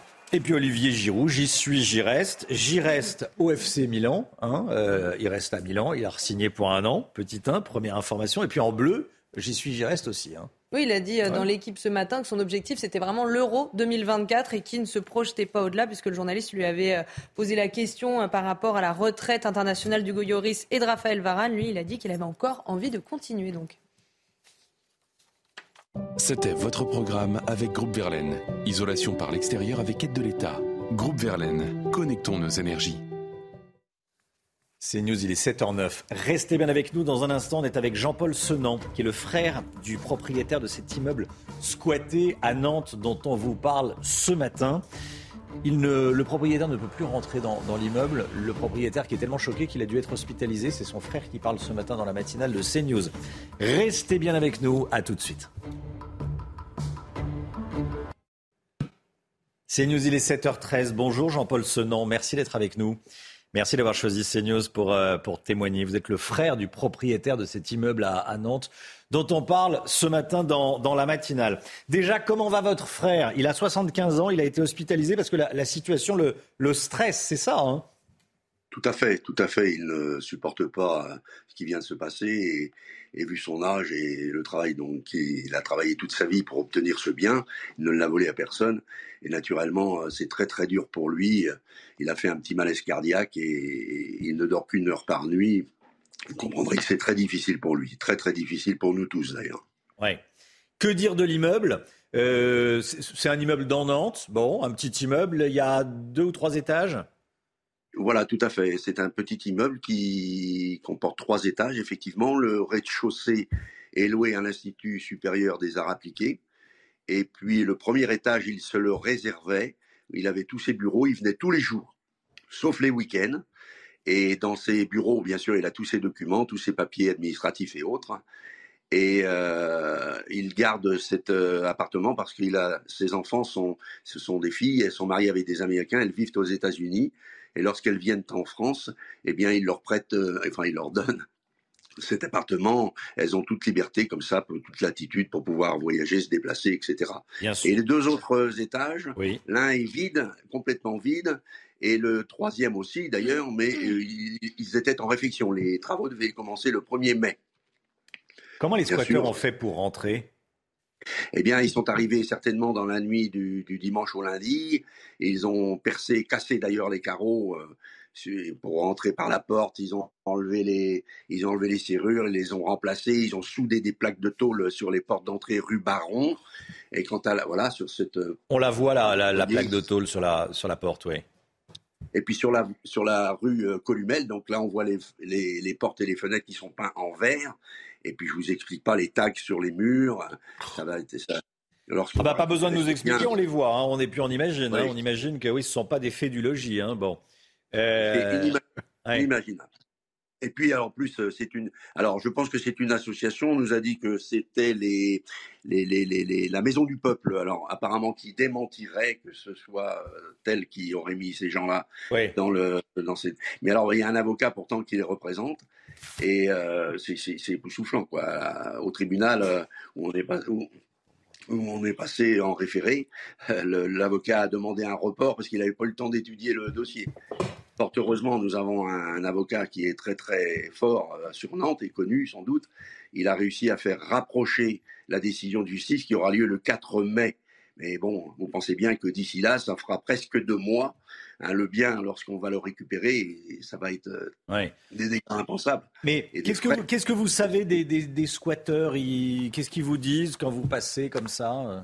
Eh bien, euh, lorsque je les ai vus pour la première fois, euh, ils m'ont dit que c'était des logements qui étaient libres et que comme ils étaient libres, ils pouvaient les prendre, ils pouvaient les occuper. Euh, eux, ils n'avaient pas de quoi se loger et que le propriétaire des murs avait de pognon pour pouvoir payer et les frais d'électricité et d'eau et pour, pour qu'eux puissent se loger. Oui, ce, qui est, ce, qui est, à toi est à moi, quoi. bon. Tout à fait, tout à fait. et puis, pire que ça, puisque eux se permettent de rentrer en, faisant des dégâts d'ailleurs, et, mais nous, et ils sont chez eux, et vous, vous ne pouvez pas faire la même chose. C'est-à-dire vous n'avez pas le droit. Et pourtant, la loi a été votée il y a trois semaines à l'Assemblée nationale, mais on attend le décret de loi pour qu'elle soit appliquée. Hmm. Même si c'est interdit, euh, on n'est pas tenté d'aller, euh, comment dire, d'aller aider les squatteurs à faire leurs valises. Mais si, bien sûr, vous pensez bien que, mais on a un délai, euh, et là, mon frère m'en a prévenu que deux, trois jours après. Oui, je, je, je, je suis, euh, je vous l'avoue, que l'envie m'est venue à l'idée, mais je n'ai pas envie de me retrouver. Vous pensez bien, on, on, on est en faute. Alors, ah, il faut pas le faire. C'est interdit par la loi. Il n'y a pas de, il a pas de débat. Ma question, c'était juste, est-ce que l'idée vous traverse pas euh, l'esprit, quoi? Si, si. Je pense, pour tout vous avouer et être bien franc, que si le bien était complètement à moi, je peux vous dire que c'est peut-être ce que j'aurais fait. Tant pis pour le reste, mais je récupérerais mon bien parce que c'est mon bien. Et je pense que la propriété d'autrui, euh, c'est la propriété à celui, celui qui l'a acheté, celui qui, l'a, qui a travaillé toute sa vie pour l'avoir, et non pas à, ces, voyous là qui, qui, vivent là-dedans et qui vous prennent de haut. Hein, vous pouvez pas couper l'électricité, vous pouvez pas couper l'eau, euh, non. C'est inimaginable, inimaginable, inimaginable. Ah, c'est mon frère, mais moi aussi, euh, ça, ça, me, ça me bouleverse. Et, et, je vous assure que oui, effectivement, euh, parfois on a envie euh, de faire comme ils font. Et, et, on le rappelle à chaque fois, mais il n'y a pas de droit au logement inscrit dans la Constitution. En revanche, il y a le droit à la propriété qui est un héritage de la, de la, de la Révolution française. le droit à la propriété. Hein? Que vous dit la mairie? Que vous dit la mairie, Jean-Paul Senan alors, la mairie, elle ne s'en occupe pas. Euh, c'est la préfecture. Nous avons eu euh, le cabinet du préfet qui euh, nous dit que bon, lui, il est arrivé début, début février, début mars, je ne sais plus. Donc, si vous voulez, il a d'autres sujets plus importants et qu'il appliquera ce que la décision de justice aura décidé. Voilà ce que l'on nous dit. Merci beaucoup Jean-Paul Sonant. Merci d'avoir été en direct avec nous. On va suivre, hein. on va suivre. Euh, voilà, bon courage à vous et, et surtout saluez bien votre frère. Merci beaucoup, monsieur. Sans vous, nous ne pouvons rien. Merci. Bah, merci beaucoup. on fait notre job et, et voilà, c'est bien normal. Merci, merci à vous. bonne journée. Merci d'avoir témoigné ce matin. Bonne journée à vous. Bon courage. Le, le rappel des titres avec Chanel Housteau. L'usage des drones par les forces de l'ordre est à nouveau autorisé. Un décret a été publié hier au journal officiel. On apprend que les images transmises par les drones ne pourront pas servir à identifier des individus. En revanche, sur réquisition du procureur et dans le cadre d'une enquête judiciaire, les vidéos pourront être réquisitionnées à cet effet. Le procès de l'attentat contre la synagogue de la rue Copernic, le verdict est attendu euh, aujourd'hui. Hier, le parquet national antiterroriste a requis la réclusion criminelle à perpétuité contre l'unique accusé Hassan Diab. Ce Libano-Canadien de 69 ans a été jugé en son absence. Je rappelle que ce drame a causé la mort de quatre personnes. C'était le 3 octobre 1980. Et puis les poursuites contre Alec Baldwin vont être abandonnées. L'acteur américain a été accusé d'homicide involontaire après, je le rappelle, un tir mortel sur le tournage du film Rust en 2021. Il devait comparaître le 3 mai prochain, mais les procureurs veulent finalement approfondir l'enquête après la révélation de faits nouveaux. Alec Baldwin, lui, a toujours plaidé son innocence, assurant qu'il pensait que son arme n'était pas chargée. Votre programme avec IG. IG, bien plus que du trading. Une équipe d'experts à vos côtés. L'économie, le Guillot, les Français payent de moins en moins en liquide, même s'ils payent encore en liquide. C'est ce que révèle une étude de la Banque de France. C'est le verre à moitié vide ou à moitié plein.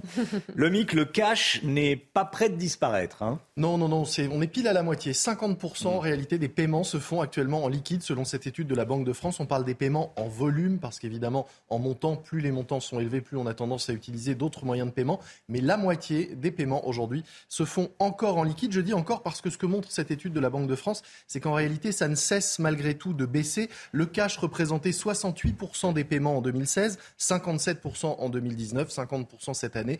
On peut penser que bientôt le cash sera minoritaire. Malgré tout, euh, les billets et les pièces restent le moyen de paiement privilégié des Français pour les petits achats, la boulangerie, le tabac ou encore le restaurant, explique la Banque de France. Pourquoi ce recul de l'usage de l'argent liquide si les Français y sont si attachés? Le Covid est passé par là. En réalité, on a tous pris l'habitude du paiement sans contact jusqu'à 50 euros aujourd'hui, sans doute 80 demain. Et puis il y a aussi le développement du e-commerce. On n'a pas le choix. On est obligé, quand on commande en ligne, de payer par, par carte. Euh, avec le, développement de, ces ventes, c'est l'usage de la carte qui se développe. Elle n'est pas encore majoritaire. La carte, les règlements par carte, c'est 43% aujourd'hui euh, des transactions. Le chèque, c'est plus que 4%. Et puis le paiement par mobile peine à se développer à s'imposer. C'est seulement 2% aujourd'hui. Et on le voyait euh, à l'instant sur les chiffres, hein, quand on paye par carte, le paiement sans contact, lui, a littéralement explosé. C'est plus de la moitié des paiements par carte aujourd'hui. Il y a aussi de moins en moins de, distributeurs de billets. Hein. Oui, forcément, moins de distributeurs, c'est moins d'argent en poche. On a perdu 10% de, des distributeurs en 5 ans seulement. Mais malgré tout, l'étude montre que les Français restent attachés à l'argent liquide. 57% veulent avoir le choix et veulent pouvoir payer en liquide quand ils vont dans un commerce. Il faut dire qu'en cette période d'inflation, le liquide, c'est pratique. On retire une somme et on sait ensuite exactement ce qu'on a en poche. On peut ainsi mieux maîtriser ses dépenses et mieux suivre son budget. Puis c'est important aussi, on n'est pas traqué quand on paye en liquide, on n'est pas suivi, on ne sait pas, on ne peut pas savoir ce que vous avez dépensé ni comment. Et ça aussi, c'est important et de plus en plus important pour les Français. Voilà, c'est vrai que euh, la banque ou, euh, euh, on peut payer avec le téléphone, donc votre, votre service opérateur n'a pas à savoir si vous avez, ce que vous avez acheté. Voilà. Oui, et on le sait notamment quand on demande un crédit immobilier à sa banque, elle scrute toutes ces dépenses et certaines peuvent poser problème. Oui, si vous achetez, je ne sais pas, une, une, bouteille en boîte de nuit à 3 heures du matin ou pas, si, vous achetez je ne sais pas quoi. Bon. Qui, qui utilise le liquide, Chana? Non, très peu. Toujours carte bleue. Pourquoi pourquoi j'aime pas avoir du liquide. Florian, pareil. Ouais. J'ai pas un euro en poche. Ouais, ouais. Même pas 10 centimes. Il faut dire que c'est tellement pratique pour acheter une baguette, euh, on paye avec mm. son téléphone. Vous, le mic de, tout. Moi, j'ai de tout, des espèces, du cash, des virements, et je prends Ça déborde de partout à ce moment-là. je prends tout. J'accepte tout. Ah, bah, dis donc, oui, vous acceptez tout, oui. Bon, bon, bon, les Français qui délaissent le cash. Merci, le mic. C'était votre programme avec IG. IG, bien plus que du trading. Une équipe d'experts à vos côtés. Vous pourriez me dépanner, Lomi Non, Un petit lingot Un petit lingot. Bon. Allez, euh, la sécurité routière, on en parle dans un instant avec euh, Pierre Chasseret. A tout de suite. 7h27, l'automobile avec vous, Pierre Chasseret. Bonjour Pierre. Bonjour Romain. Un agenda euh, on va parler des, bons chiffres de la sécurité routière sur nos routes en mars dernier. 14% des tués en moins par rapport au mois de mars 2022. Un agenda qui a permis sans doute à Gérald Darmanin de confirmer la mesure de non-perte de points pour les petits excès de vitesse. Oui, c'est ça la bonne nouvelle, c'est qu'on a eu 14% en moins sur la mortalité routière sur le mois de mars. Alors c'est vraiment, c'est vraiment une chute. Hein. C'est rare qu'on ait des baisses à deux chiffres et ça se retrouve dans tous les indicateurs, un recul de 15% du nombre de blessés graves. Et quand on regarde le bilan sur les trois premiers mois de l'année, sur 2023 pour l'instant.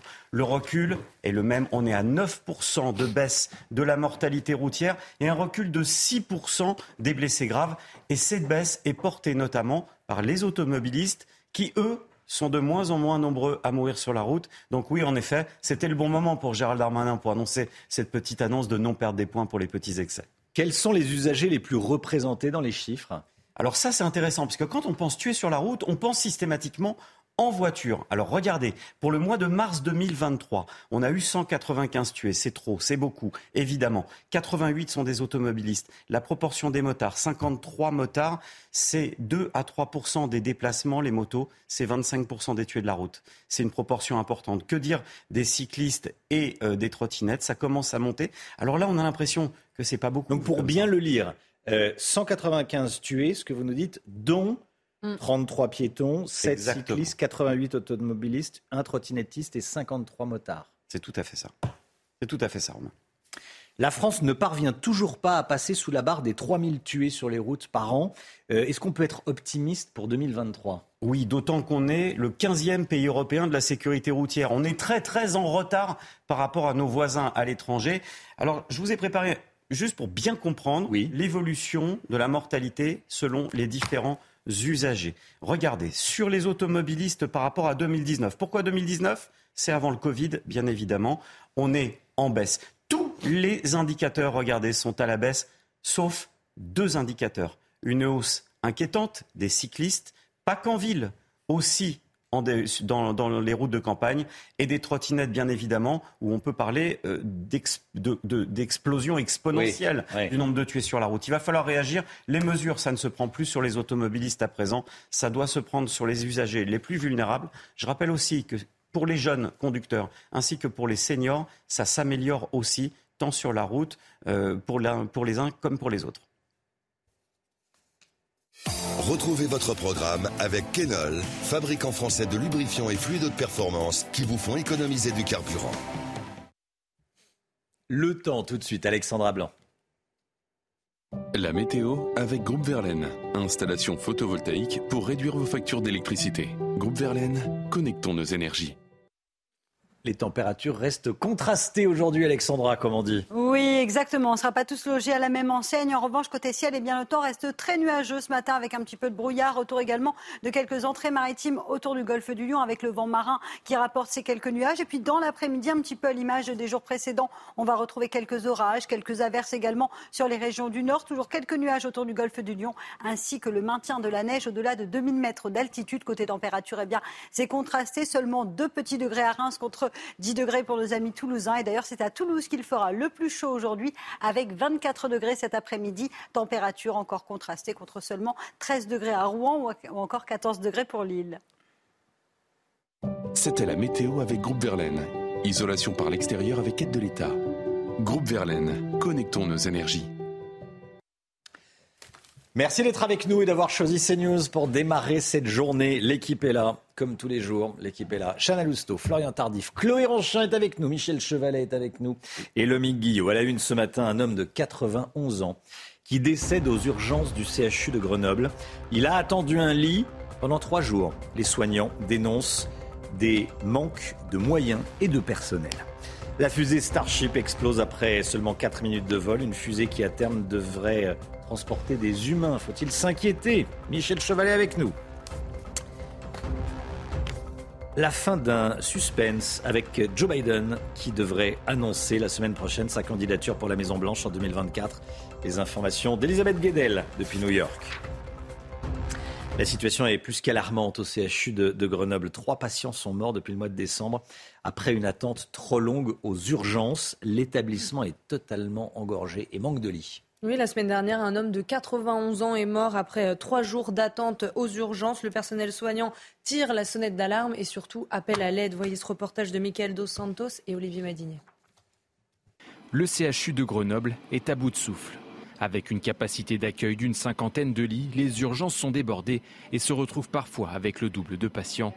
Infirmière, Julie craint un nouveau drame. Elle réclame une série de mesures urgentes que des lits réouvrent, qu'on ait du personnel soignant disponible euh, pour répondre aux besoins, qu'on ait plus de médecins. Nous, ce qui nous manque aux urgences, c'est des médecins actuellement. On voudrait juste retrouver des conditions de travail normales et je pense que c'est pas non plus la mer à boire. On réclame pas 5000 euros par mois, quoi. Pour le chef des urgences, l'amélioration des conditions de travail permettra d'accueillir de nouveaux urgentistes. La priorité reste cependant de trouver des places dans des services hospitaliers où l'attente se compte parfois en semaine. Il y a euh, des filières qui ne fonctionnent pas du tout, et c'est le cas en particulier de la psychiatrie. C'est la même chose pour la gériatrie. Les patients psychiatriques et les patients âgés avec des problèmes sociaux, personne ne veut s'en occuper, personne ne sait s'en occuper. Et ils restent aux urgences, et parfois ils meurent aux urgences. Face à cette situation, les syndicats ont saisi la justice. Au-delà du CHU de Grenoble, le département de l'Isère est lui aussi confronté à des contraintes similaires. Il s'installe dans un arbre pour protester contre le projet d'autoroute Toulouse-Castres. Vous avez bien entendu, il s'est installé dans un arbre. Thomas Braille, connu pour son combat contre l'abattage des arbres, s'oppose à la création de l'autoroute A69. Et ça fait un mois qu'il vit euh, sur un platane euh, donc à Vendine, c'est en Haute-Garonne, et vous allez voir que nos reporters n'ont pas eu peur de prendre un peu de hauteur. Régine Delfour, Antoine Durand et Michael Dos Santos. Pour comprendre la mobilisation contre la construction de l'autoroute A69 entre Toulouse et Castres, on a pris un peu de hauteur en compagnie de Thomas Braille. Cet arboriste grimpeur est accroché dans un platane à plus de 12 mètres de haut depuis un mois à Vendine, en Haute-Garonne. Ce projet est une hérésie pour ce défenseur des arbres, surtout qu'une nationale existe à 50 mètres du tracé. C'est 400 hectares de terres agricoles qui vont être artificialisés. Et euh, pour un trajet de 53 km, on va juste gagner 12 minutes et où on va payer 17 euros l'aller-retour. Cinq arbres ont déjà été abattus, mais vissé à son platane, Thomas Braille a réussi à faire arrêter l'abattage des autres. Et il compte bien faire stopper le projet On partira pas d'ici tant que le projet ne capotera pas. Euh, on est des pères de famille. Moi, j'ai un métier. Vous voyez, je travaille plus, ça fait un mois. Je suis patron. Hein, je suis pas zadiste ni quoi que ce soit. À 8 km de là, Sabine Mousson, maire de Telat, commune du Tarn, se mobilise elle aussi. La 69 qui va passer, là, il faut imaginer qu'en fait, la nationale est ici et elle va venir carrément en haut, enfin la bande des 300 mètres va être, voilà, ici. Donc votre village se retrouve... Se retrouve coupé en deux. Des milliers de personnes sont attendues ce week-end dans le Tarn contre la construction de la 69. Cette mobilisation est initiée par plusieurs associations, dont La Voix est libre et les Soulèvements de la Terre. Un Lyonnais lance une pétition contre les tags qui se sont accumulés pendant les manifestations contre la réforme des retraites, des tags euh, qui ont été peints sur les, sur les murs de Lyonnais. Oui, alors il interpelle le maire et lui demande des actions concrètes, à commencer par le nettoyage systématique et rapide de ces tags dans le périmètre notamment UNESCO de la ville. Cet habitant de la Croix-Rousse réclame également la création euh, d'une brigade de proximité pour assurer la sécurité des riverains. Toutes les explications avec Célia Barotte. Les inscriptions anti-police, anticapitalistes ou encore anti-gouvernement apparaissent de plus en plus dans le paysage lyonnais. Avec sa pétition, déjà signée par plus de 1600 personnes, un habitant du premier arrondissement demande l'enlèvement systématique, rapide et qualitatif dans le secteur UNESCO de tous les tags, qu'ils soient sur des bâtiments privés ou publics, des vitrines des commerces ou encore sur du mobilier urbain. Pour Edouard Hoffman, la mairie écologiste doit agir rapidement. J'en veux la mairie parce qu'ils mentent, ils se dédouanent, ils se dérobent et ils ne répondent pas. Et ils sont clairement, en plus d'être inefficaces, ils sont vraiment clairement incompétents. Il y a un tel mépris de l'histoire de l'architecture et une telle méconnaissance euh, de, ces gens qui ne connaissent ni Lyon ni l'histoire. Et ça devient une ZAD, ni plus ni moins. Dans sa lutte, ce riverain excédé propose la diffusion de campagnes publicitaires et de communication massive sur le civisme. Il aspire aussi à une solution plus sévère en demandant la création d'une brigade de proximité efficace en charge de la sécurité du centre de Lyon, assurant des missions de prévention et surtout de verbalisation. Au lieu de, si vous voulez, de mettre des millions d'euros pour détaguer, je préfère qu'on mette des salaires, et c'est quand même plus intéressant de créer de l'emploi euh, pour sécuriser et apaiser le, le centre de Lyon. Comme les riverains, certains élus d'opposition à Lyon se soulèvent contre les dégradations urbaines. Un adjoint du deuxième arrondissement, Jean-Stéphane Chaillet, s'est d'ailleurs lui-même attelé au nettoyage de la statue Louis XIV.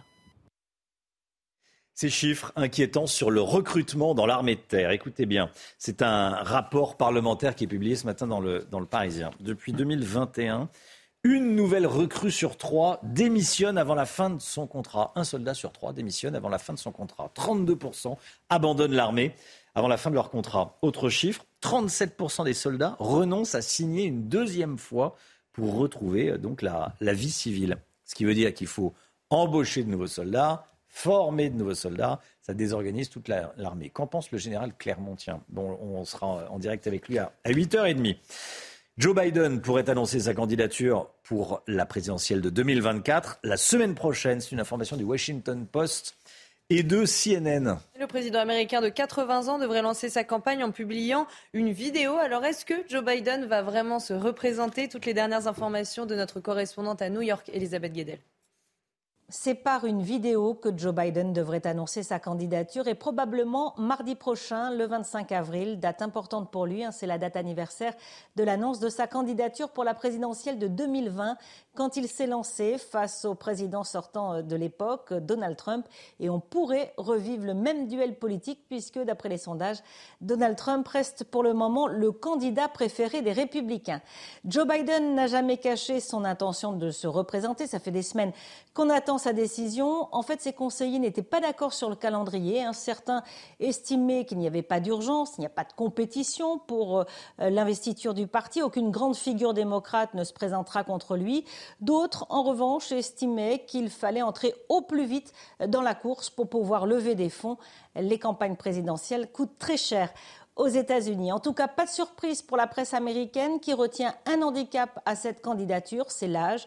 Euh, Joe Biden a 80 ans, c'est déjà euh, le président américain en exercice le plus âgé de l'histoire des États-Unis. Et s'il est réélu, eh bien, il aura 86 ans à la fin de son second mandat. Un gamin. 86 ans à la fin de son second mandat. Bon. Pleine santé. Pardon? Il est en pleine santé. Et en pleine santé. Est-ce que vous connaissez le SIM swapping? C'est une nouvelle fraude qui monte en puissance en France. Et comme souvent, tout commence par un SMS. Comment se prémunir? Qu'est-ce que c'est que le SIM swapping? Attention, escroquerie, on vous donne tous les tuyaux pour euh, éviter de vous faire avoir. C'est juste après la pub, à tout de suite. On parle du SIM swapping, c'est une nouvelle fraude qui monte en puissance en France et comme souvent, tout commence par un SMS envoyé par un escroc. Oui, si vous cliquez sur le lien, il peut euh, usurper votre numéro de téléphone et attention parce que vous allez voir que ça peut vous coûter très cher, Somaya Labidi. Comme beaucoup d'arnaques, cela commence par un SMS frauduleux. Et cliquez sur le lien c'est permettre à un hacker de dupliquer votre carte SIM. Un lien qui va amener les victimes sur un faux site, un site frauduleux, aux couleurs de leur opérateur, dans lequel on va leur demander de rentrer leur identifiant et leur mot de passe. Bien entendu, effectivement, à ce moment-là, les victimes vont avoir donné leur mot de passe au cybercriminel, qui après va prendre en compte leur compte euh, chez leur opérateur et va commander une nouvelle carte SIM sur leur compte. Le SIM swapping ou arnaque à la carte SIM permet ensuite aux hackers d'usurper votre numéro, envoyer des SMS surtaxés ou encore contourner la double authentification pour les paiements en ligne. Mais alors comment faire pour s'en prémunir? Ne pas suivre ce lien, aller directement sur votre compte chez votre opérateur et regarder, en vous connectant, regarder s'il y a un message euh, officiel vous disant qu'il y a eu ce genre de forfait sur votre compte. Et si vous avez le moindre doute sur la provenance d'un SMS, vous pouvez le transférer gratuitement au 33 700, la plateforme de lutte contre les spams vocaux et SMS. Voilà, faut faire attention. Effectivement, faut. Euh, c'est ce qu'on se dit euh, ce matin. Hein, on écoutait le reportage. Euh, faut, taper sur le moteur de recherche le nom de son, de son opérateur, SFR, Free, Orange, selon votre opérateur. C'est à vous d'y aller. Il ne faut pas cliquer sur un, sur un lien. C'est l'arnaque assurée quand on clique sur un lien. Allez, on parle de la fusée Starship la fusée Starship qui a explosé 4 minutes après son décollage du Texas hier. Michel Chevalet, on a besoin de vos lumières. C'est la fusée d'Elon Musk, un hein, Starship. Qu'est-ce qui s'est passé, Michel?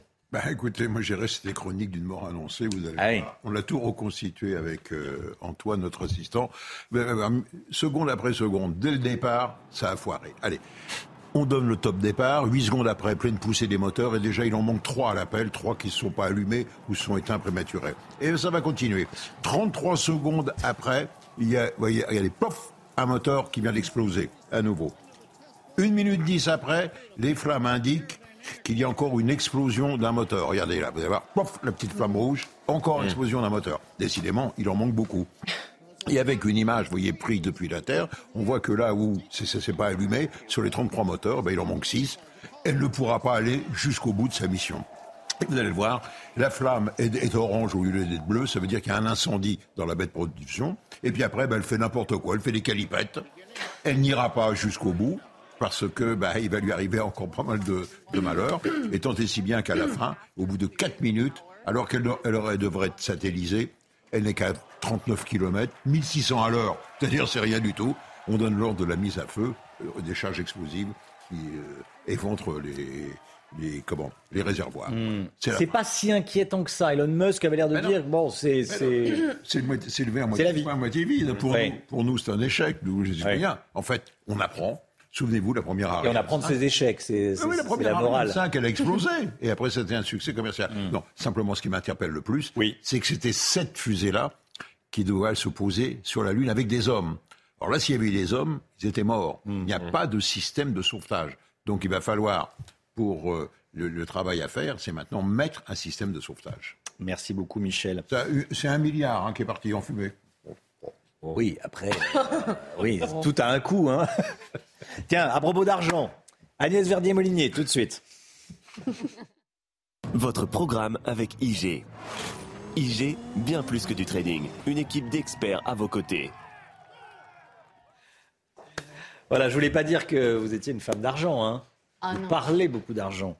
Avec et, dans votre livre, Où va notre argent Vous évoquez le sujet de ce que vous appelez dans votre chapitre le scandale des HLM. Qu'en est-il eh bien, Romain, c'est vrai que la France dépense énormément hein, pour les HLM. Hein. Le logement social, c'est 15 milliards d'euros par an. Et puis, on pourrait se dire que ceux qui travaillent sont prioritaires. Hein. Vous avez un petit salaire, vous travaillez dans un centre-ville, et donc on pourrait se dire que, bon, voilà, vous avez plus de chances que les autres d'obtenir un HLM. Mais euh, il n'en est rien. Et à Paris, euh, zone tendue par excellence, on considère qu'il y a environ 30% des personnes qui sont logées en HLM, qui sont en âge de travailler et qui ne travaillent pas. Et puis en Ile-de-France, c'est 53% des gens qui sont en HLM, qui ne travaillent pas, alors qu'ils soient retraités ou qu'ils soient inactifs. Dans Paris, les personnes qui travaillent et rentrent dans les critères de revenus sont prioritaires pour obtenir un HLM, non? Bah, depuis la loi Elan, la loi de 2019, il y a une obligation de cotation, c'est-à-dire que en fonction de votre dossier, vous avez des points. Alors par exemple à Paris, vous avez 5 points si vous faites l'objet d'une procédure d'expulsion. Vous avez 2 points si vous avez reçu une lettre d'un huissier. Vous avez 4 points si vous êtes en procédure de divorce. Mais vous avez 0 points si vous travaillez dans Paris. En fait, si vous travaillez dans Paris, vous avez euh, des majorations 10%. Et puis 10% si vous habitez déjà Paris en plus, donc 20% au total. Mais euh, si vous partez avec 0 points au départ, bah, ça fait toujours 0 mmh. euh, à la fin. Alors, cela dit, il y a quelques arrondissements qui quand même euh, valorisent le fait de travailler dans l'arrondissement, mais pas tous. Mais par exemple, le 17e arrondissement de Paris le fait. Si je regardais, si on est expulsé, on a des points. C'est positif de se faire expulser pour obtenir un logement HLM. On a des points, mais on n'a pas de points si on travaille. Les maires ont-ils le droit de privilégier les travailleurs de leur commune ou des communes alentours pour leur attribuer un logement social? C'est intéressant. Alors, sur le papier, euh, oui. Mais en fait, les préfets mettent une pression maximum euh, dans les territoires parce qu'il y a le droit opposable au logement depuis 2007. Et donc, en fait, ce sont les personnes les plus démunies, donc souvent celles qui ne travaillent pas, qui finalement deviennent ultra prioritaires. Et donc, les maires sont de plus en plus écartés des choix pour placer des personnes dans les HLM et ça les agace énormément. Les maires, donc ça on en a parlé, la, la mairie de Paris par exemple, réserve aussi des logements sociaux à des agents, non? Oui, un sur quatre. Hein, ils disent que 1 sur 4 euh, des logements qui sont euh, ouverts, euh, bah, finalement, sont réservés à, leurs agents. Et puis, finalement, quand on, voit que, bon, d'un côté, vous avez les prioritaires, ceux qui finalement travaillent pas, ont très peu de revenus, sont, sont très démunis. De l'autre, les agents publics. Et finalement, si vous travaillez dans le privé, dans un centre-ville, bah, forcément, vous voyez que vous n'allez pas être tellement euh, prioritaire, ce qui était conçu en fait pour loger les classes intermédiaires qui travaillent est de moins en moins ouvert pour eux. Qu'est-ce qu'il faudrait faire, Agnès? Pas tout simplement accorder déjà à minima une dizaine de points euh, euh, et que ce soit même euh, dans la loi en disant ben voilà celui qui travaille dans un centre-ville dans une zone tendue ben lui il a déjà 10 points ou 15 points d'office pour pouvoir avoir un logement social. Ce serait quand même la, la, moindre des choses. On entend tout le temps en ce moment qu'on veut privilégier le travail inciter au travail etc et finalement quand on regarde sujet par sujet dossier par dossier mais on se rend compte que les travailleurs les, les classes moyennes ben, elles sont jamais prioritaires Merci beaucoup Agnès Verdier-Molinier. Où va notre argent? Le titre du livre d'Agnès Verdier-Molinier. Merci Agnès. Merci. C'était votre programme avec IG. IG, bien plus que du trading. Une équipe d'experts à vos côtés. Les intellectuels lâchent Emmanuel Macron. On en parle avec Paul Sugy dans un instant. À tout de suite.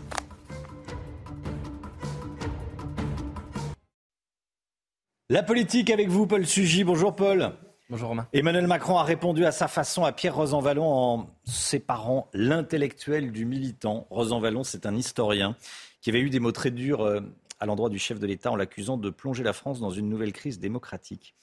Pourquoi est-ce que ce duel euh, on pourrait dire ce clash entre les deux hommes, a fait autant de bruit, Paul Oui, effectivement, on en a beaucoup parlé depuis une semaine. Euh, pour trois raisons, je pense, Romain. La première et la plus certaine, c'est que Pierre Rosanvallon, c'est pas un excité, euh, c'est pas un black bloc, pour faire simple. C'est un historien de gauche, certes, mais d'une gauche qui n'est pas populiste, comme un certain nombre d'autres qui peuvent déverser leur colère sur les plateaux télé en ce moment contre Emmanuel Macron. Pierre Rosanvallon, c'est la gauche intello chic, celle qui permet de dire qu'on n'aime pas trop le capitalisme, mais enfin qu'on est quand même prêt à faire avec. Bon, enfin, le résultat, c'est qu'il se fâche pas tous les jours. Euh, ce qui m'amène à une deuxième raison, si vous me permettez d'être un peu plus cruel, c'est que Rosan c'est un peu l'intellectuel organique au fond de la bourgeoisie intello progressiste. Euh, c'est le pape de ceux qu'on fait Sciences Po, le Dalai Lama des candidats de l'ENA, euh, ce qui veut dire qu'il n'y a pas un seul haut fonctionnaire ou un seul journaliste en France qui l'a pas lu pendant ses études et donc euh, qui évidemment l'écoute avec intérêt et délectation lorsqu'il confirme ses propres biais ensuite à la télévision. Et ensuite et surtout, ça fait du bruit parce que jusqu'ici, eh bien, à part les durs de durs peut-être, les Dominique Méda, les Pinson Charlot, enfin vraiment les intellectuels d'extrême gauche dont on sait l'animosité qu'ils ont à l'égard d'Emmanuel Macron, eh bien, le monde intellectuel n'avait pas jusqu'ici dit beaucoup de mal du président. C'était même plutôt l'inverse. Euh, parmi ceux, et il y en a beaucoup qui ne partagent pas les idées d'Emmanuel Macron, il y en a finalement un certain nombre qui avaient pour lui une forme d'estime, de respect, voire d'admiration. Et c'est ça qui est en train de se fissurer aujourd'hui. Il y a une première faille qui s'est créée entre le chef de l'État et le monde des idées. Qu'est-ce qui s'est passé pour qu'on en arrive là? Alors d'abord, il s'est passé quelque chose qui n'a échappé évidemment à personne. Emmanuel Macron n'est plus en position de force. Et ça explique beaucoup de choses. Euh, les gens ne se demandent même plus comment il va tenir, mais tout simplement s'il va tenir. Et Macron porte seul, surtout ces jours-ci, on le voit bien alors que la réforme a été votée et adoptée. Macron concentre euh, aux yeux du pays l'essentiel de la colère. C'est sa responsabilité qui est désormais engagée dans la crise politique dans laquelle il se trouve. Et donc, eh bien, dans ce contexte, il n'y a plus besoin de beaucoup de courage pour s'en prendre à lui. Et euh, les courtisans, ceux qui jusqu'ici lui étaient restés fidèles euh, par intérêt ou par ambition, eh bien, ne le sont plus et finissent par s'en prendre à lui parfois assez violemment. Euh, il ne reste plus, au fond, que le dernier carré de fidèles, ceux qui sont parfaitement loyaux au chef, au chef de l'État. Les autres, aujourd'hui, s'en donnent à cœur joie. Vous êtes un peu dur. Vous avez dit tout à l'heure que les intellectuels avaient aussi eu de l'admiration pour Macron. Oui, et c'est vrai. Et en fait, il semble que justement, c'est aussi la deuxième raison qui explique peut-être le fait que certains intellectuels lui tombent en ce moment à bras raccourcis dessus, c'est que euh, cette admiration s'est en partie dissipée. Alors pourquoi? Euh, Il y a un excellent article du Monde qu'il faut lire, qui montre et qui recense tous ces intellectuels qui ont soutenu, voire encouragé, ou en tous les cas exprimé leur estime pour le chef de l'État et qui aujourd'hui sont beaucoup plus en réserve. Même Jacques Attali, qui est pourtant en plus un des inspirateurs de la réforme des retraites, en a dit du mal euh, sur la méthode et sur le style qui a été employé par Emmanuel Macron. Jean Viard, qui est un soutien de la première heure, qui a même été candidat aux législatives, euh, l'a lâché. L'historien Jean Garrigue, qui est même allé faire des plateaux télé pour défendre le chef de l'État, a signé une tribune euh, pour dire du mal de la méthode. Et l'académicien François Sureau, euh, qui continue d'être l'un des confidents du soir d'Emmanuel Macron et qui écrivait ses discours de campagne, dit même que maintenant il ne parle plus de politique avec lui parce que ça ne sert à rien. Bon, Emmanuel Macron paye ici un peu peut-être sa prétention à vouloir passer lui-même pour un intellectuel. Il y a un élément qui est significatif, c'était quand en 2019, après les Gilets jaunes, il avait reçu justement le monde intellectuel à l'Élysée. Euh, tout le monde pensait que c'était pour les écouter. Ben non, c'était pour leur parler. C'était ce qui avait un peu ressorti de cette euh, séquence un peu lunaire. Donc euh, il les écoute de moins en moins et eh bien ils le lui font payer à présent. Merci beaucoup, Paul Sugy. 8h15, soyez là. On sera avec Éric Woerth, député Renaissance, ancien ministre du Travail. On va parler notamment de la réforme des retraites, mais pas que. Allez, la, culture. On va partir voir une jolie exposition sur Harry Potter tout de suite. Votre programme avec Groupe Verlaine. Installation photovoltaïque pour réduire vos factures d'électricité. Groupe Verlaine, connectons nos énergies. Bonjour Chloé. Bonjour Romain. Chloé Ranchin de cnews.fr. Ce matin, vous nous emmenez à voir l'exposition Harry Potter que les fans attendaient avec beaucoup d'impatience. Hein. Ah oui, il y en a d'ailleurs sur le plateau, hein, j'ai bien cru comprendre. Elle a déjà il y a Shana. Oui, Shana, Florian aussi. Elle a déjà été présentée à Philadelphie, ensuite à Vienne, et cette fois, eh bien, c'est au tour de Paris hein, d'accueillir la grande exposition Harry Potter. Elle ouvre ses portes aujourd'hui, et pour les fans, bah, c'est un peu un rêve qui se réalise. Hein. Dès l'entrée, on est propulsé à Poudlard et dans l'univers de la romancière J.K. Rowling. Alors, je vous propose de faire euh, un petit tour ensemble euh, en images. On va voir, euh, vous allez voir, voilà, les costumes originaux portés par les acteurs, hein. les décors de la saga aussi, comme la grande salle avec ses bougies flottantes, la cabane d'Agrid ou encore le placard sous l'escalier où Harry Potter a dormi pendant plusieurs années. Hein. Au total, il y a une vingtaine de salles et elles sont toutes remplies de créatures fantastiques, d'objets magiques. Et l'une des stars de l'exposition, c'est le célèbre Choixpeau, hein, voilà que vous voyez à l'écran. et j'ajoute que les petits et les grands aussi, hein, bien sûr, pourront disputer un match de Quidditch, le sport favori des sorciers, ou encore préparer euh, une potion magique virtuelle. Bref, les activités euh, ne manquent pas et c'est très interactif. Et en plus, chacun pourra vivre une expérience personnalisée, hein, c'est bien ça? C'est tout à fait ça. En fait, euh, un bracelet magique est remis à chaque visiteur et chacun devra choisir sa maison de sorcellerie. Alors, est-ce que vous êtes plutôt Gryffondor, Serpentard, Serre d'Aigle ou Poufsouffle? C'est à vous de voir. Et en fonction de la réponse, le voyage sera un petit peu différent. Voilà, donc cette grande exposition s'installe donc à Paris, à Porte de Versailles plus précisément. Vous pourrez vous y rendre jusqu'au 1er octobre. Ensuite, elle continuera sa tournée euh, en Asie. Et puis, eh bien, pour les tarifs, il faut compter 19 euh, euros par enfant, 25 euros pour un adulte. Et je vous conseille vraiment de réserver en ligne parce que les billets sont pris d'assaut. Hein. La météo avec Groupe Verlaine. Installation photovoltaïque pour réduire vos factures d'électricité. Groupe Verlaine, connectons nos énergies. C'est News, il est 8h. Le temps, Alexandra Blanc. La météo avec Groupe Verlaine. Isolation par l'extérieur avec aide de l'État. Groupe Verlaine, connectons nos énergies. Ravi de vous retrouver avec des conditions météo relativement mitigées sur les régions du Nord cet après-midi avec le retour d'un temps bien nuageux. On retrouvera également un temps instable entre les Hauts-de-France et les Ardennes. Et puis regardez, petite nouveauté autour du golfe du Lion. On retrouve un temps assez mitigé avec le retour de quelques entrées maritimes, de quelques nuages en raison euh, du vent marin qui rapporte donc ces nuages venus de la mer Méditerranée. Attention, une dégradation est attendue par le sud-ouest dans le courant de la soirée avec de la pluie et des orages. Côté température, c'est le grand écart selon les régions. 13 degrés seulement du côté de Rouen contre 24 degrés à Toulouse ou encore 23 degrés pour le Pays Basque et vous aurez en moyenne 21 degrés du côté de Marseille. Demain, eh bien, de la pluie avec une forte dégradation qui remonte entre le sud-ouest et le nord-est. On aura des orages, des averses et un petit peu de vent. Côté température, c'est stationnaire au nord, 17 degrés en moyenne et 20 degrés dans le sud. Le week-end s'annonce assez mitigé. On en reparle évidemment. C'était la météo avec Groupe Verlaine. Isolation par l'extérieur avec aide de l'État. Groupe Verlaine, connectons nos énergies.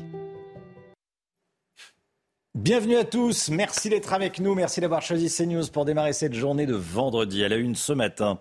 Plus de 500 policiers et gendarmes mobiles envoyés à Mayotte pour reprendre en main le département français submergé par l'immigration clandestine. Confirmation de cette opération par Gérald Darmanin ce matin. On attend des manifestations aujourd'hui à Vendine, en Haute-Garonne, contre la construction d'une autoroute.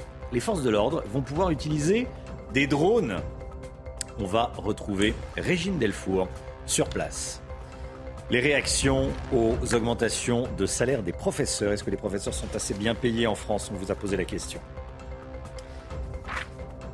Opération contre la délinquance et l'immigration illégale. Opération lancée à Mayotte, le 101e département français. C'est Gérald Darmanin qui l'annonce ce matin dans le, dans le Figaro. Cette opération devrait débuter la semaine prochaine et elle devrait durer deux mois. Le ministre de l'Intérieur a annoncé l'envoi de 510 membres des forces de l'ordre, dont quatre escadrons de gendarmes mobiles et des policiers de la CRS 8, baptisés euh, Wambouchou. L'objectif de l'opération est entre autres d'expulser les migrants illégaux majoritairement originaires des Comores. Tous les détails avec Geoffrey Defebvre. Sur les 300 000 habitants de Mayotte, près de la moitié seraient en situation irrégulière. L'opération Wambouchou a donc pour objectif de poursuivre la lutte contre l'immigration clandestine. Situé dans l'océan Indien, le 101e département français est confronté depuis des années à une pression migratoire venant principalement des îles Comores voisines. En 2022, plus de 25 000 reconduites à la frontière ont été effectuées. Cette fois, l'objectif est de détruire près d'un millier de bangas, des logements de fortune où vivraient des personnes en situation irrégulière, et ainsi d'expulser en deux mois environ 10 000 sans-papiers. De son côté, le président comorien Azali Assoumani espère que l'opération sera annulée, craignant de voir arriver entre 150 et 400 ressortissants par jour, contre 70 actuellement. Pour freiner l'immigration clandestine en 2005, François Barouin, alors ministre des Outre-mer, avait proposé une exception au droit du sol pour obtenir la nationalité française à Mayotte. En début d'année, Gérald Darmanin a réaffirmé sa volonté de restreindre les conditions d'accès à la nationalité française depuis l'archipel mahoraise. Voilà, opération euh, contre euh, l'immigration illégale à, Mayotte. On va en, parler dans les, dans les, prochains jours. On attend une manifestation aujourd'hui à Vendine, en Haute-Garonne, contre la construction d'une autoroute, l'autoroute A69, qui va relier Toulouse à Castres. Et les forces de l'ordre auront le droit d'utiliser des drones. On va rejoindre Régine Delfour dans, un instant, mais tout d'abord, on va, on va se concentrer sur les drones, Chana. Hein. Oui, puisque leur usage est à nouveau autorisé grâce à un décret publié euh, hier au journal officiel. Alors concrètement, que dit ce décret? On voit ça avec Sandra Buisson et Vincent Fandège. 1500 à 2000 personnes sont attendues lors de cette manifestation contre la construction de l'autoroute entre Castres et Toulouse. Pour la sécuriser, les gendarmes pourront utiliser des drones.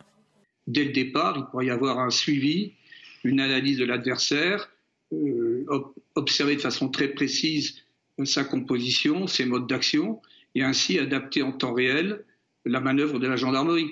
Plus on anticipe, plus on manœuvre, hein, plus on évite une, confrontation qui peut donner lieu à un usage de la force. Sur le vif, les images transmises par les drones ne pourront pas servir à identifier des individus. En revanche, après la manifestation, sur réquisition du procureur et dans le cadre d'une enquête judiciaire, les vidéos pourraient être réquisitionnées à cet effet. Là, pour le coup, c'est un outil supplémentaire justement pour, pour solidifier euh, euh, ces procédures et nous permettre peut-être de casser le sentiment d'impunité qui, peut, qui, qui, qui est chez les casseurs. En revanche, la loi prévoit que les drones ne puissent pas capter de son ni utiliser la reconnaissance faciale. Régine Delfour en direct de Vendine. Bonjour Régine. Ah bah ça y est, vous êtes redescendu de votre arbre. Hein, on a vu votre reportage. Vous étiez monté euh, en haut du, platane avec euh, Thomas Braille, qui est un militant euh, contre cette autoroute. Vous êtes au pied des arbres où tout a commencé. Hein. Oui, c'est cela. Bonjour Romain. Nous sommes euh, au pied des platanes où tout a commencé le 21 mars et vous l'avez dit, euh, Thomas Braille, donc est un arboriste euh, grimpeur, est monté dans un de ces platanes. D'ailleurs, vous voyez un autre arboriste qui est là-haut. Ils sont accrochés aux branches parce que l'objectif, c'est évidemment de ne pas faire couper ces platanes qui sont centenaires. Nous sommes sur le tracé de cette A69. En fait, ici, il devrait y avoir un, un pont pour, euh, pour cette autoroute. On entend des klaxons, vous voyez, il y a des voitures qui passent, qui klaxonnent pour soutenir en fait euh, ces personnes qui se mobilisent. Au fond, vous voyez, il y a une nationale qui est à peine à 50 mètres. Alors c'est là où euh, tout est la problématique et que les gens ici ne comprennent pas pourquoi une autoroute, puisqu'il y a une nationale qui n'est pas encombrée. Cette autoroute va sacrifier 400 hectares de terres agricoles, mais aussi des platanes avec une faune. Et puis il y a aussi un coût économique puisque c'est 60 km qui devraient gagner entre Castres et Toulouse à peu près une quinzaine de minutes, vont coûter 17 euros. Alors, ce que ce qui va se passer ce week-end, c'est que il va y avoir une mobilisation. Il y aura toujours évidemment des personnes qui seront ici accrochées aux branches. Il faut savoir aussi qu'entre le 1er avril et le 30 septembre, il n'y aura pas d'abattage d'arbres puisque nous sommes dans la période de nidification et c'est interdit. Alors des mobilisations sont attendues dans le département du Tarn à à peu près 40 km euh, de, là. Euh, ce week-end, on attend des milliers de personnes à C'est une petite ville dans le Tarn qui est concernée par ce tracé.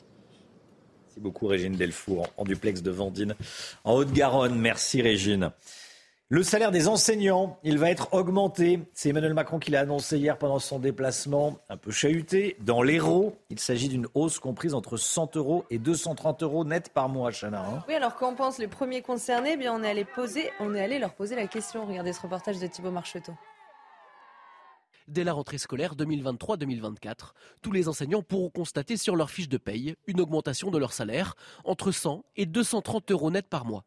L'objectif du gouvernement, remonter la rémunération des professeurs afin que tous les salaires soient au-dessus de 2000 euros par mois.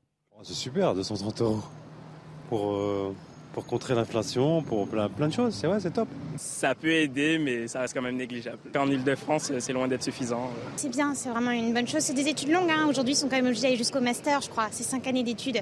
Un ingénieur avec la même période d'études, il gagne déjà plus de 2000 euros par mois, en fait. Euh, c'est plus juste aussi. Si les Français restent mitigés quant à cette annonce, les principaux concernés, eux, trouvent cette aide largement insuffisante. On est en moyenne à peu près 900 euros de moins par mois, hein, payés par mois, que la moyenne des fonctionnaires de la catégorie dans la fonction publique d'État. Donc non, les enseignants sautent pas de joie parce qu'en fait, ils vivent un déclassement salarial et une paupérisation euh, depuis plusieurs dizaines d'années. Lors de son déplacement, le chef de l'État a précisé que si l'enseignant s'implique davantage dans des missions sur la base du volontariat, cette augmentation pourrait aller jusqu'à 500 euros net par mois.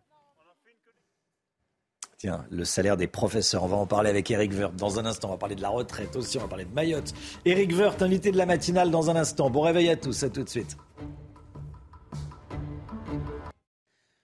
C'est News, il est 8h15. Bienvenue à tous. Merci d'être avec nous. Dans un instant, on sera avec Éric Woerth, député Renaissance de l'Oise. Mais tout d'abord, le point info avec Chanel Housteau.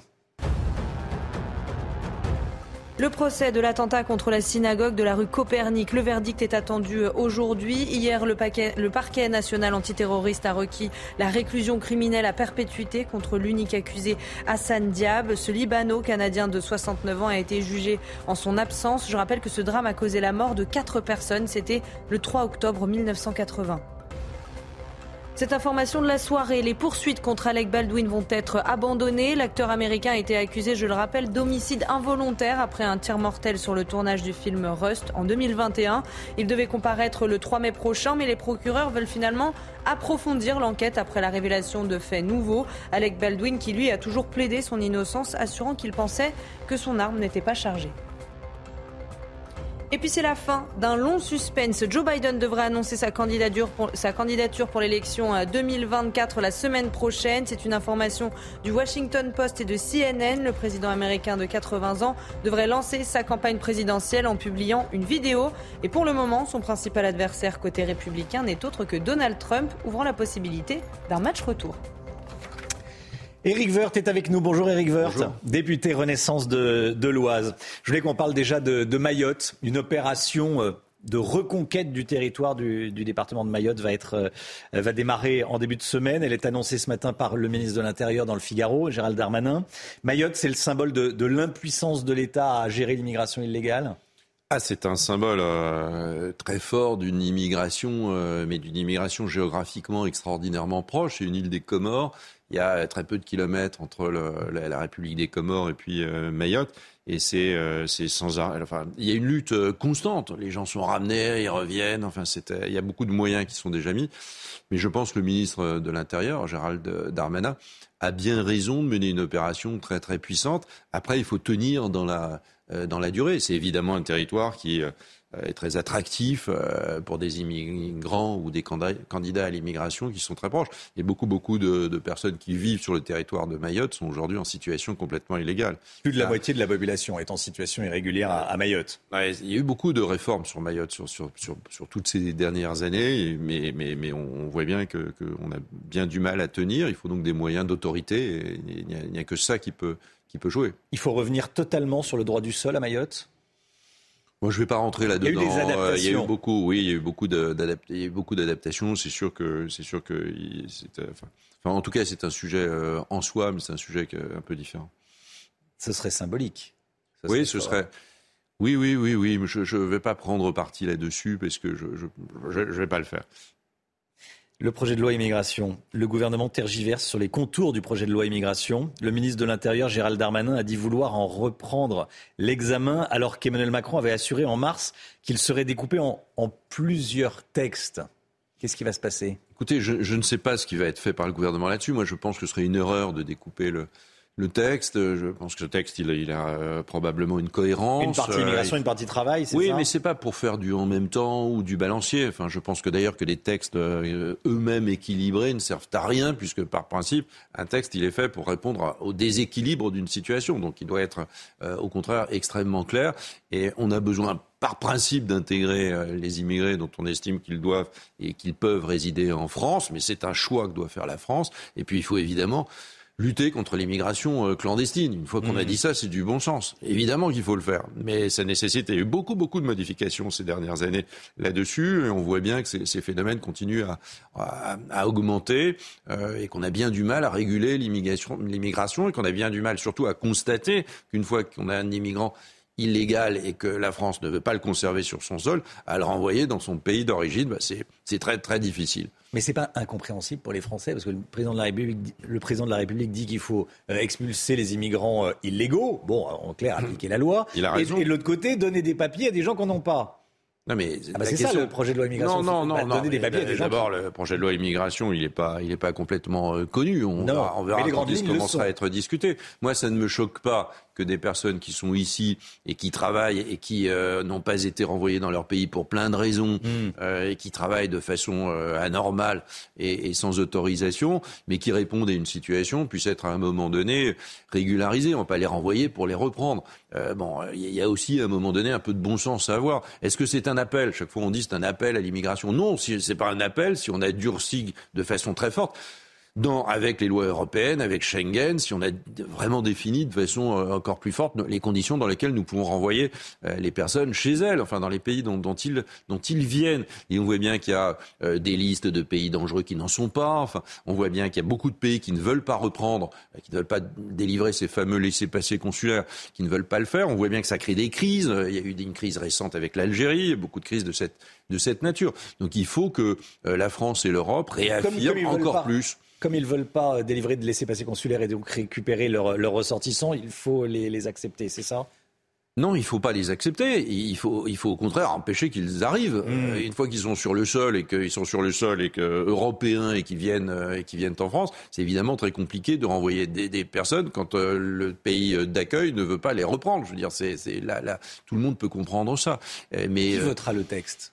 En tout cas, nous avons besoin. Parce que la droite, nous avons trois mots et le go et la gauche. Jean, Jean, Jean, on n'en est pas là. Mais enfin, évidemment, la France, elle a besoin d'immigration, comme elle a toujours eu besoin d'immigration, mais elle a besoin de maîtriser euh, son immigration. Elle a besoin d'intégrer des immigrés euh, qui ne peuvent pas dicter évidemment la culture qui était la leur. Enfin bon, on a besoin de tout cela. On a besoin de beaucoup de choses. Alors certes, c'est beaucoup de choses qui peuvent apparaître contradictoires, mais qui ne le sont pas à partir du moment où l'ordre républicain et, euh, au fond le bon sens est, est respecté. Après, la, la, la le texte, il sera voté, à mon avis, euh, par toutes celles et tous ceux qui y auront participé. Il faut euh, consulter que LR, puisque j'imagine que vous parlez de LR, que, LR puisse être consulté très en amont euh, de, ce, de ce texte. Enfin, dès maintenant, mmh. j'imagine que le ministre de l'Intérieur ne doit pas s'en priver.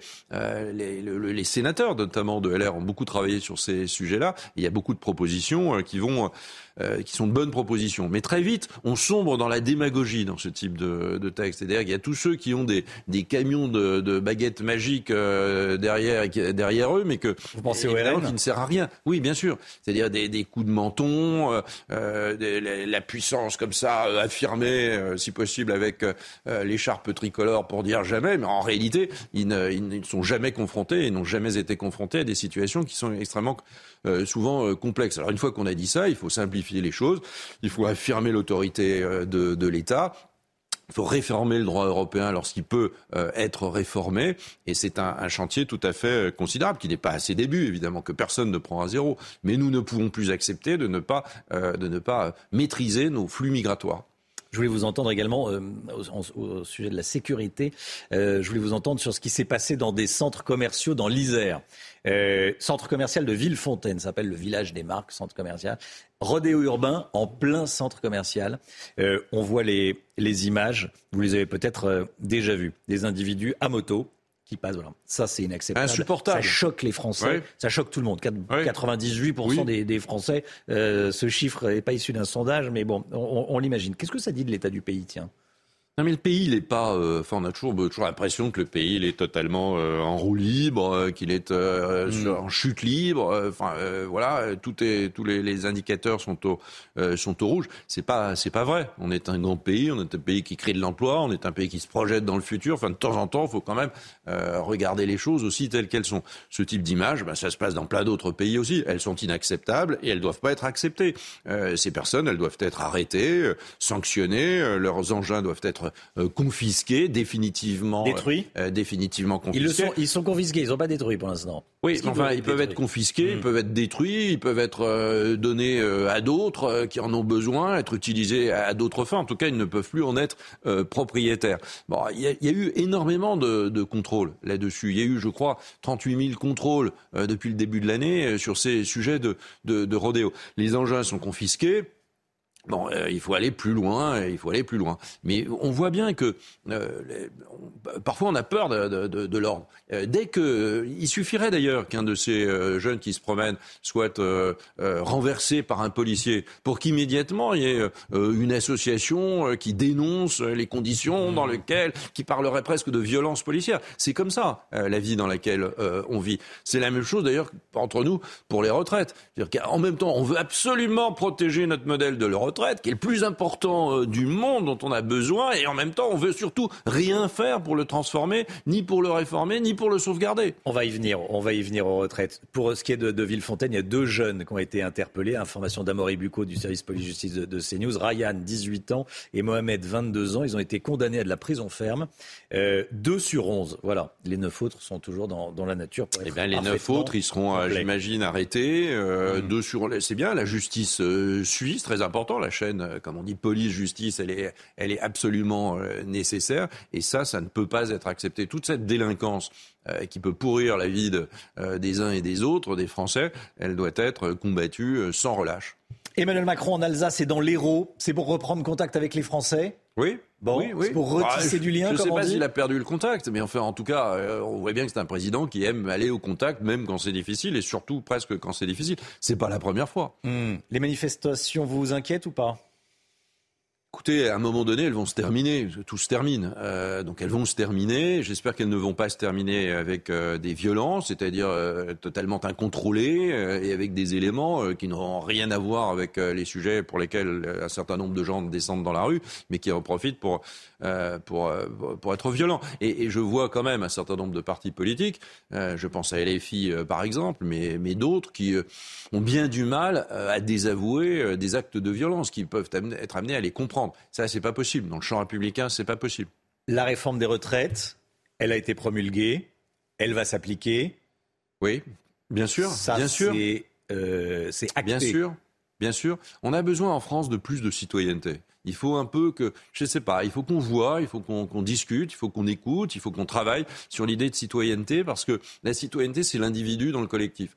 Donc à un moment donné, on ne peut pas uniquement juger d'une réforme sur l'impact qu'elle a sur soi-même, on doit le regarder évidemment, et, chacun est, libre de le faire, et heureusement qu'il le fait, mais en même temps de se poser la question de savoir si c'est bon pour le collectif, et si c'est bon aussi pour le collectif entre les générations. Et c'est la clé du système de retraite. On ne peut pas sans arrêt euh, nier les faits, de dire bah non, il n'y a pas de déficit, bah non, il n'y a pas si suffit de faire ça. C'est pas, c'est pas si simple que cela. Et la démagogie peut pas être, ne peut pas être un axe de gouvernement. Et, et, et, pour Une partie des Français oublient l'intérêt général, c'est ce que vous nous dites? Ah, je pense que, je n'accuse pas les Français, mais je pense que globalement, le pays doit se poser la question, il doit se poser la question à un moment donné de ce que ça veut dire qu'être citoyen au XXIe siècle euh, dans le pays. Ça nécessite des efforts. La mutation de notre économie, la mutation de notre société, la mutation du sens du travail, de tous ces sujets extrêmement importants nécessitent évidemment par principe des efforts. D'ailleurs, le progrès nécessite un effort. Euh, si vous voulez monter, et vous êtes en montagne, monter, c'est progresser. Et progresser, c'est aussi, à un moment donné, faire des efforts. Mais un effort accepté, expliqué, après, après, après une écoute des uns et des autres. Et puis, à un moment donné, un gouvernement, ben, il est là pour gouverner. Il n'est pas là euh, uniquement euh, pour constater le l'air inversé un peu plus tard sur la relation du président de la République avec les Français. Euh, il y a un mot qui est revenu beaucoup ces, derniers temps, c'est le mépris. Vous qui le connaissez bien, euh, est-ce que ça le touche, tiens? Bah, je pense que ça le touche, oui. Je pense que ça le touche. Euh, je, enfin, chaque fois qu'un président est, là, au fond, on, on l'accuse de mille mots. Ça a été vrai pour Nicolas Sarkozy. Ça a été vrai même pour Jacques Chirac à un moment donné. Euh, ce qui est très difficile pour un président, c'est de faire ce qu'il doit faire et, en même temps d'obtenir la confiance euh, au moment où il le fait. Je pense que quelques temps après, euh, souvent il l'obtient. et je, note que d'ailleurs, en ce qui concerne les retraites, quelques années après, la réforme à 62 ans, elle a été acceptée parce qu'elle a été considérée comme efficace et nécessaire pour préserver notre système et notre modèle de retraite. Je voulais vous entendre également Eric euh, Wirth sur euh, cette phrase de Bruno Le Maire qui a provoqué la, polémique à gauche. Nos compatriotes en ont ras-le-bol de la fraude, a dit Bruno Le Maire. Ils n'ont aucune envie de voir que des personnes peuvent en bénéficier, donc fraude sociale, et, renvoyer l'argent, et des aides sociales, bénéficier des aides sociales plutôt, euh, et renvoyer l'argent à l'étranger, au Maghreb ou ailleurs. Bah, ils regardent les faits. C'est pas, c'est pas, c'est pas bah, qualitatif. Hein. C'est quantitatif. Ils regardent les faits. Ils regardent d'où viennent les personnes. Ils regardent les flux euh, financiers. Euh, voilà. Il y a beaucoup de flux qui vont évidemment vers le Maghreb. Mais les Maghreb, vous faites partie des Français les personnes originaires du, du, Maghreb, sont, hmm. beaucoup sont parfaitement intégrés euh, à la France, sont français et tout va très bien. Mais, mais il faut évidemment un État quand il lutte contre la fraude, il lutte contre des abus, il lutte contre la fraude fiscale et il lutte contre la fraude euh, sociale. L'une et l'autre pas l'une. Ça, c'est en même temps quand on parle de la fraude sociale. Mais les deux, mais je l'ai fait moi-même. J'ai fait beaucoup de lutte contre la fraude de manière considérable. On a, bah, je, Vous étiez elle, était, elle était sociale, elle était mm. évidemment euh, fiscale. On ne peut pas faire l'une sans l'autre. Mais vous faites partie des Français qui en aura le bol? De quoi? Bah de, la, de, la, de la fraude sociale. Euh, Bruno Le Maire dit euh, nos compatriotes en aura le bol de la fraude. Bah, oui, évidemment. On a envie de voir par principe, bah, par principe, par principe, c'est injuste. Euh, mm. le, principe d'une fraude, c'est que c'est un, on prend un droit euh, auquel on n'a pas droit. Donc, par principe, il y a quelqu'un qui le paye. Euh, et s'il le paye pas directement, il le paye dans les déficits publics. Je vois aussi que l'État est en train de réinvestir après le quoi qu'il en coûte et après, le, après cette crise, euh, enfin en tout cas la crise n'est pas totalement euh, finie, notamment euh, je pense particulièrement l'inflation, mais, mais je vois que l'État est en train d'essayer de, de, montrer comment il va mieux maîtriser la dépense et surtout mieux maîtriser euh, l'endettement du pays dans les années qui viennent. C'est une bataille qu'il faut mener sur des années et des années. Donc réduction, réduction de la progression de la, de la, de, de, de, de la dépense publique dans les collectivités locales et aussi dans, dans l'État, mais aussi dans dans la, sphère euh, sociale. Et puis, euh, évidemment, euh, réduction du niveau d'endettement du pays. Ça, c'est l'autonomie et la souveraineté du pays qui est en cause. Elisabeth Borne est une bonne première ministre? Elisabeth Borne a mené une, une réforme des retraites mmh. euh, qui était nécessaire, euh, absolument nécessaire pour le pays. Euh, oui, c'est un bon Elle sera à Matignon encore à la fin de l'année au-delà Je ne sais pas si vous avez remarqué, je ne suis pas président de la République, donc je ne nomme pas, euh, je ne, je ne démissionne pas non plus le Premier ministre. J'ai remarqué que vous étiez quelqu'un d'informé. Et de... Donc euh, c'est au président de, le, de, le, de, les décider. Mais vous savez, le changement de tête sans arrêt, tout le hmm. temps, euh, c'est pas au fond une, une réponse. La réponse, c'est l'efficacité et, le, et, le, et de, de, la, de la dépense publique. Est-ce que la dépense publique, elle est efficace? Est-ce qu'elle est qu'elle a un objet euh, Est-ce qu'elle remplit ses objectifs Est-ce qu'elle permet au fond de vivre mieux dans le pays? Et je note qu'il y a euh, durant ce mandat peut-être un million d'emplois qui vont être euh, créés, qui sont en train d'être créé, c'est quand même une sacrément euh, bonne nouvelle. Et c'est pas une nouvelle qui tombe du ciel. Mm. C'est le travail sur la réindustrialisation, tout, tout, ce que les gouvernements souhaitaient faire jusqu'à présent, et aujourd'hui euh, ce qui est fait. Donc il y a un rideau de fumée opaque, noir. Alors c'est pas du gaz lacrymogène, mais qui entoure un peu tout ça, où tout le monde aura du noir. Euh, et je ne suis pas en train d'être naïf. Il y a évidemment plein de raisons de, de considérer que la vie est difficile. Il faut combattre cela. Mais enfin, en même temps, aujourd'hui, on peut trouver un emploi en France. Il y a une petite musique qui monte. Nicolas Sarkozy à Matignon. oui, il faut lui demander. Il faut, demander. Ça ne manquerait pas de. Je pense que ça ferait réagir. Je pense que la, je pense que les. Pour l'instant, ça vous fait sourire, mais est-ce que euh, c'est plausible, on va dire? J'ai beaucoup d'amitié. J'ai un grand respect pour Nicolas Sarkozy. Il a été un, très grand président de la République. Mais vous l'avez entendu cette petite information Oui, je l'ai entendu, mais il y a tellement de rumeurs de cette nature. Hmm. Mais enfin, au moins avoir quelques rumeurs joyeuses, ça ne manque pas de sel. S'il allait à Matignon, vous pourriez prendre un ministère? Si qui allait Matignon Si Nicolas Sarkozy allait à Matignon. Ah, ça fait beaucoup de si, non? Ça fait beaucoup de si. Moi, je suis pas dans les si. Je suis dans la réalité, dans les faits. Merci beaucoup, Eric Woerth. Merci, d'être venu ce matin sur le plateau de la, de la matinale. Député Renaissance de, de l'Oise. Bonne journée à vous. Au revoir. La matinale qui continue tout de suite. C'est News, il est 8h30. Merci d'avoir été euh, avec nous, d'avoir suivi cette interview d'Eric Woerth voilà, qui a rigolé quand je lui ai parlé de Nicolas Sarkozy à, Matignon. C'est une information de l'Obs. Hein. Euh, enfin, une information. Il n'est pas le seul. Hein. C'est une rumeur. Voilà. oui, bon. Euh, un immeuble squatté par un groupe d'individus à Nantes. C'est une information euh, importante qu'on vous donne ce matin. Depuis plus d'un mois, le propriétaire d'un immeuble squatté ne peut plus entrer chez lui. Les squatteurs ont installé leur propre digicode à l'entrée.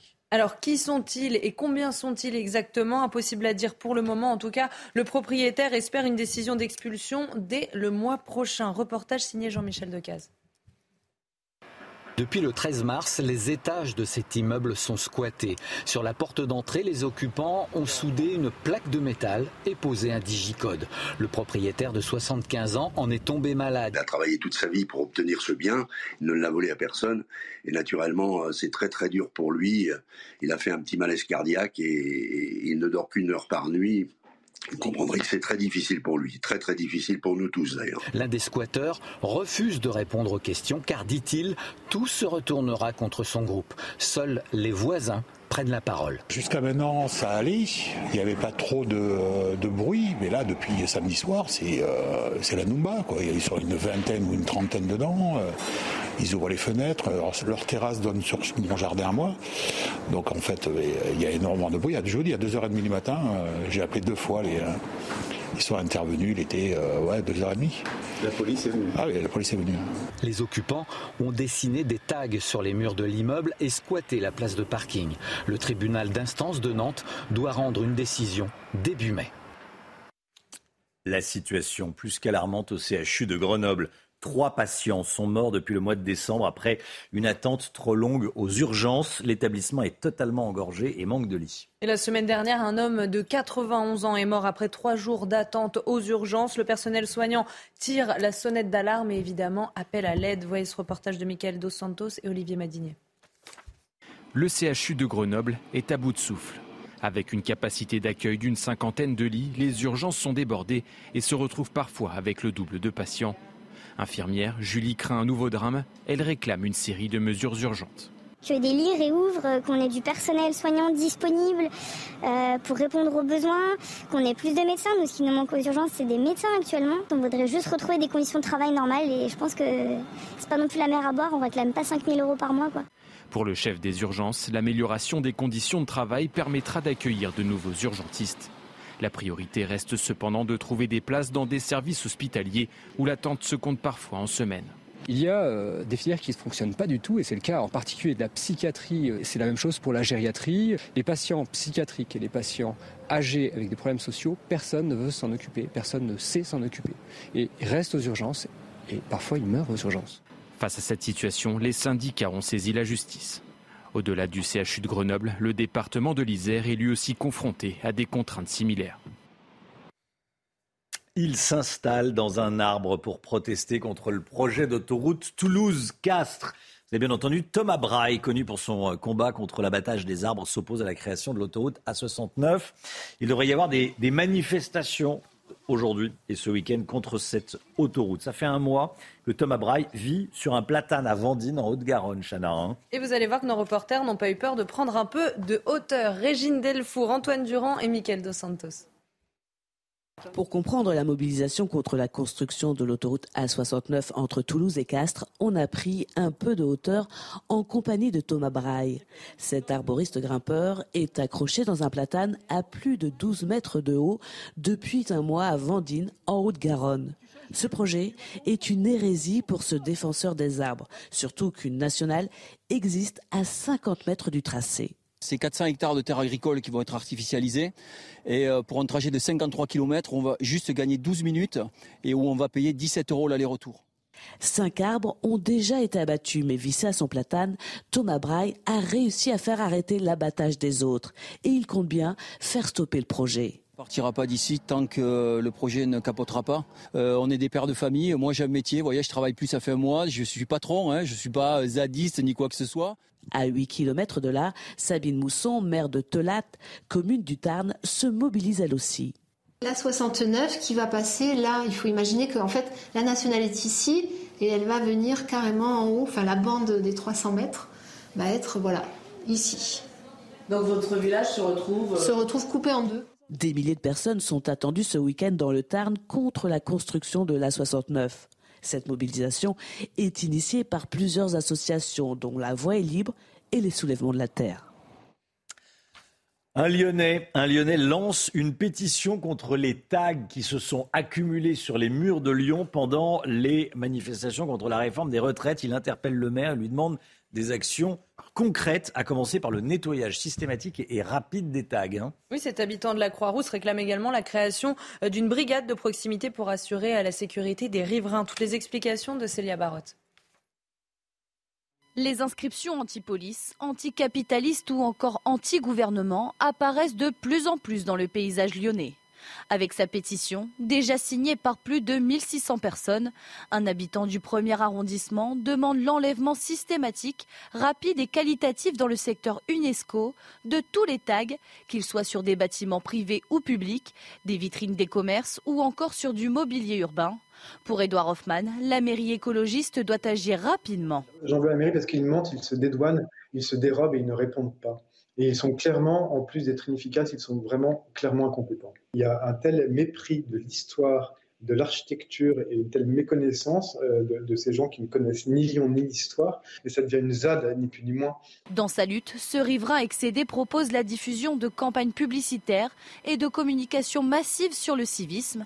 Il aspire aussi à une solution plus sévère en demandant la création d'une brigade de proximité efficace en charge de la sécurité du centre de Lyon, assurant des missions de prévention et surtout de verbalisation. Au lieu de, si vous voulez, de mettre des millions d'euros pour détaguer, je préfère qu'on mette des salaires, et c'est quand même plus intéressant de créer de l'emploi euh, pour sécuriser et apaiser le, le centre de Lyon. Comme les riverains, certains élus d'opposition à Lyon se soulèvent contre les dégradations urbaines. Un adjoint du deuxième arrondissement, Jean-Stéphane Chaillet, s'est d'ailleurs lui-même attelé au nettoyage de la statue Louis XIV. Cette information éco-économique avec vous, le Guillot. Le taux moyen pour un crédit immobilier vient de dépasser les 3%. C'est la première fois euh, que ça dépasse les 3% depuis 2014. Oui, en effet, Romain, mois après mois, les taux de crédit ne cessent de, de grimper. Et selon les tout derniers chiffres de crédit logement publiés ce matin dans les échos, le taux moyen dépassait 3% en mars. Ça n'était pas arrivé depuis 2014. Il pourrait même atteindre 3,12% en avril pour un emprunt sur 20 ans et 3,65% pour un crédit sur 25 ans. Conséquence très concrète de cette hausse, eh bien, le pouvoir d'achat immobilier des Français est en nette baisse. On achète plus petit quand on peut acheter, car c'est un autre chiffre intéressant. Désormais, 70% des personnes qui ont un projet immobilier sont obligées d'y renoncer en raison des taux élevés. Merci Lomic le procès de l'attentat contre la synagogue de la rue Copernic. Le verdict est attendu aujourd'hui. Hier, le parquet national antiterroriste a, requis la réclusion criminelle à perpétuité contre l'unique accusé Hassan Diab. Oui, ce Libano-Canadien de 69 ans a été jugé en son absence. Je rappelle que ce drame a causé la mort de quatre personnes. C'était euh, le 3 octobre 1980. Noémie Schulz suit ce procès pour CNews. Dès le début de leur réquisitoire, les avocats généraux ont fait part de leur intime conviction, celle de la culpabilité d'Hassan Diab. Et ce, même s'il y a quelques jours, un juge d'instruction très expérimenté est venu expliquer pourquoi lui avait décidé d'ordonner un non-lieu à l'égard d'Hassan Diab.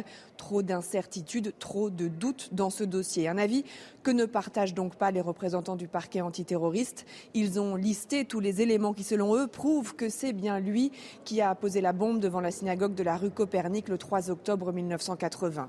Un accusé qui, depuis plus de 30 ans, vit au Canada et aujourd'hui a fait le choix de ne pas venir se défendre en France. Son absence inflige une nouvelle violence aux victimes. C'est une infamie, ont insisté les avocats généraux avant de s'adresser au juge. C'est à la justice, c'est à vous de rompre ce sentiment d'impunité, de mettre fin à 43 ans de souffrance. Par sa lâcheté, Hassan Diab nous impose de requérir la peine la plus lourde, la réclusion criminelle à perpétuité. Quelle autre peine pour un attentat terroriste antisémite? Les avocats d'Hassan Diab ont ensuite plaidé l'acquittement pour leurs clients dans un dossier vide de preuves. La réalité, c'est que vous n'avez aucun élément matériel prouvant qu'il était en France au moment des faits et encore moins qu'il a déposé la bombe. Le verdict est attendu ce vendredi.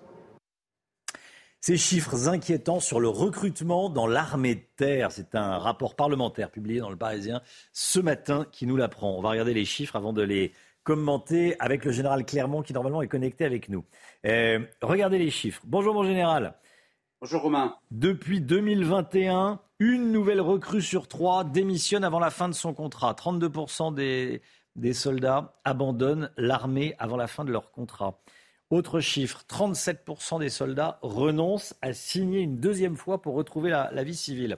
En général Clermont, qu'est-ce qui se passe là? La carrière militaire ne, ne fait plus rêver. Comment vous l'expliquez ça? Ça vous inquiète Dites-nous. Je pense qu'effectivement, c'est une situation qui est très inquiétante et qui, qui, qui n'est pas nouvelle, mais qui s'est dégradée au fil des temps. Vous avez cité les chiffres de l'armée de terre. En réalité, les trois armées sont dans la même situation, avec des problèmes et de recrutement et surtout de fidélisation. Garder les soldats une fois qu'ils sont ils ont été recrutés. Les conséquences de tout ça, c'est que eh bien, ça crée une surchauffe de l'outil de formation euh, qui n'est pas dimensionné pour un, tel niveau de recrutement. Et ensuite, euh, ça obère les capacités opérationnelles des armées qui se consacrent avec beaucoup trop de force à la formation. Les causes sont multiples, hein. on peut en citer trois. La première, c'est la différence euh, de salaire entre les militaires et les civils à compétences égales. Vous savez que les militaires ne connaissent pas les 35 heures ni les heures supplémentaires. Ce n'est pas le cas dans le monde civil, avec une grande suggestion. Euh, une activité, une surchauffe opérationnelle qui est de l'ordre de 150 jours par an. Tous les soldats, officiers, sous-officiers, militaires du rang des trois armées, c'est la moyenne euh, de déplacement en dehors de leur cadre familial, 150 jours par an en exercice ou en opération. Et puis le troisième élément, c'est les conditions de vie et d'hébergement sur les bases et sur les régiments qui n'ont rien à voir, euh, par exemple, avec ce qui se pratique aux États-Unis, où ces, régiments, ces, ces, bases sont des véritables villes dans lesquelles on va tout trouver. Dans nos bases, dans nos régiments, on ne trouve pas grand-chose pour s'occuper des conditions d'hébergement insuffisantes. Les solutions, écoutez, il y a trois solutions en fait hein, qui sont bien identifiées, je pense. La première, c'est la possible augmentation des salaires et des primes, particulièrement dans les métiers qui sont en compétition avec le civil. Je pense par exemple à la cybersécurité ou aux atomiciens ou aux dronistes. La deuxième question, ça va être de mettre un coup d'accélérateur sur les conditions, l'amélioration des conditions de vie et d'hébergement, en particulier pour les jeunes engagés. Ça fait partie d'un des, efforts de la loi de programmation militaire, comme le président d'ailleurs. Mon général, mon général euh, vous, nous parlez comme si, comme si euh, euh, le métier soldat était un métier classique. Bon, faut prendre des décisions de, ressources humaines comme dans une entreprise. Mais est-ce que le, le, fond du fond de, cette information, c'est pas qu'il y a un nouveau rapport au pays et que bah euh, il y a moins de gens pour aller le défendre vous avez raison, il y a le phénomène de société, qui est une société individualiste, mm. dans laquelle les valeurs des armées sont, euh, ne, plus, sont, ne, plus, ne, sont plus en phase avec les valeurs de la société. Il y a une génération Z, qui est une génération qui aime le zapping et qui a du mal à s'engager. Ce sont des phénomènes que l'on a compensés par des efforts financiers. Il y a un point peut-être sur lequel j'aimerais terminer, mais vous avez raison, c'est psychologique. C'est un, un, problème de, de société, un problème philosophique. Euh, c'est que nos armées ont un format très réduit, 200 euh, 000 militaires, un format extrêmement réduit, qui fait que ça entraîne une surchauffe opérationnelle. Et ce sont toutes ces raisons additionnées qui font qu'il est difficile de recruter, de fidéliser. Donc il faut faire des efforts dans tous ces domaines. Et si on ne les fait pas, eh bien la, la France ne sera plus défendue. On aura du mal à avoir une armée qui soit en mesure d'assurer la défense de la France et des Français. merci mon général. Voilà l'avis du général Clermont sur cette information qu'on vous donne euh, ce matin. Une recrue sur trois qui quitte l'armée prématurément. Bonne journée à vous mon général. Au revoir. À bientôt. Il est 9h moins le quart. Tiens, qui a fait son service militaire autour de la table? Lomique Guillot l'a fait. Michel Chevalet? Oui. Vous l'avez fait aussi? Oui. Ah bah oui, bah, Ça, a fini par un beau feu d'artifice. Hein. Ça a fini? Ah, oui. par un beau feu d'artifice, hein, la fusée. Oui, oui, oui. Oui, voilà. Non, non, mais votre service militaire. Ah, ben je l'ai fait. Oui, je l'ai fait, Mon service euh, d'information des armées au journal TAM. Ce qui a été ma carrière de journaliste à TAM. Bon, très bien. Et le MIC? Euh, Moi, euh, l'armée n'a pas voulu de moi. Ah alors je disais, voilà, c'est un aveu, hein. l'armée n'a pas voulu. On se demande pourquoi. On se... Eh ben, une, perte. pour l'armée, oui, merci le bon, c'était un peu la fin du service militaire. Hein. Bon, allez, 9h moins le quart, la santé tout de suite, avec le docteur Brigitte Millot. Passez de bons moments devant votre programme avec Flexadin, l'aliment complémentaire qui aide votre animal à rester actif pour longtemps. Brigitte Millot avec nous. Bonjour docteur. Bonjour. Bien sûr, on sait que la prise de poids est due à une alimentation trop riche, trop calorique et à une trop forte, trop grande sédentarité. Mais vous nous dites ce matin que le stress peut avoir une influence sur notre poids. Pour commencer, un rappel sur le stress. Bah, déjà, le stress, c'est essentiel, c'est vital. S'il n'y avait pas de stress, on ne serait pas là pour en parler aujourd'hui. Hein. C'est un mécanisme de défense face à un danger. Que se passe-t-il lorsqu'il face à un danger, face à un stress? Il y a une sécrétion d'hormones, essentiellement deux hormones, l'adrénaline, que l'on appelle l'hormone guerrière, qui va en fait préparer votre corps. Justement, tous vos sens vont être en éveil. Euh, les bronches vont se dilater pour respirer plus d'air, pour apporter plus d'oxygène. Le cœur va s'accélérer justement pour envoyer plus de sang, notamment à tous les muscles, etc. Ça, c'est l'adrénaline, l'hormone guerrière. Ensuite, il y a le cortisol. Le cortisol, lui, c'est différent. Euh, qu'est-ce qu'il va s'occuper du carburant Vous savez que le carburant essentiel de notre cerveau, c'est le glucose, c'est un sucre, le glucose. Donc là, en fait, le cortisol, il est capable de transformer la graisse en sucre pour envoyer le sucre, notamment au cerveau ou dans les endroits euh, euh, dont il aura besoin pour régler ce stress. Parce qu'en fait, le stress, normalement, ça se solde, ça se soldait, en tout cas avant, bien sûr, par soit une fuite, soit un combat fight or flight, comme disent les anglo-saxons. Donc là, dans ces cas-là, il n'y a pas de problème de poids puisque c'est réglé, c'est résolu, vous allez dépenser votre énergie. C'est ce qui explique, ce que je dis souvent, que, euh, par exemple, le prisonnier qui a un grand stress, le prisonnier qui s'évade court toujours plus vite que le gardien qui lui court après. C'est ce qui explique aussi que l'amant court plus vite que le mari. Ben voilà. Donc c'est comme ça. C'est le stress, c'est un phénomène adaptatif. Hein. Euh, et je répète, euh, quand ça se solde par une dépense d'énergie, il n'y a pas de problème. Là, ça n'agit pas sur le poids. Après, c'est assez. Ça dépend des gens, ça dépend des individus.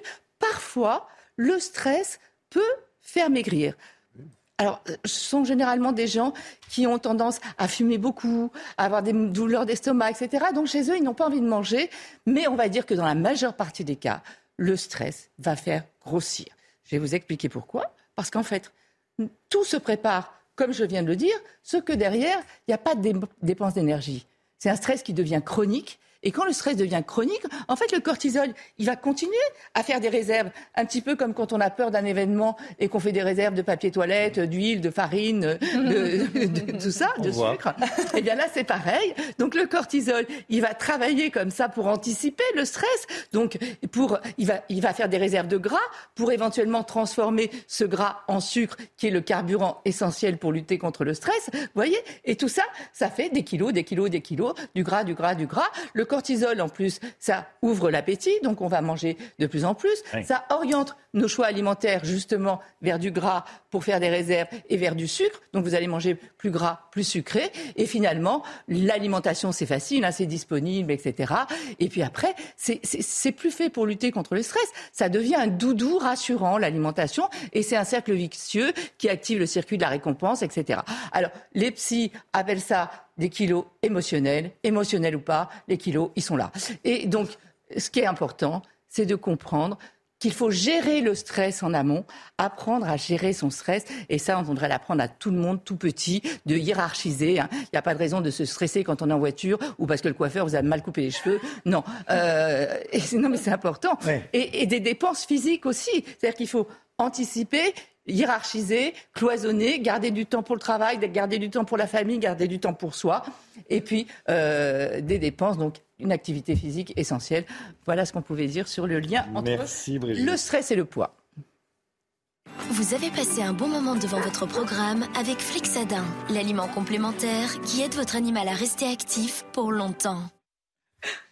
L'allusion à la coupe de cheveux, c'est pour moi Mais elle m'a mal réussi, mal coupé. Merci Brigitte. C'est magnifique. Ah, c'est gentil. Merci Brigitte Millot. Dans un instant, l'heure des pros avec Pascal Pro. On vous retrouve euh, pour BDM demain. Bonjour docteur Millot à 10h Brigitte. Dans un instant, Pascal et tous ses invités. Belle journée à vous sur CNews. Tout de suite, Pascal Pro dans l'heure des pros.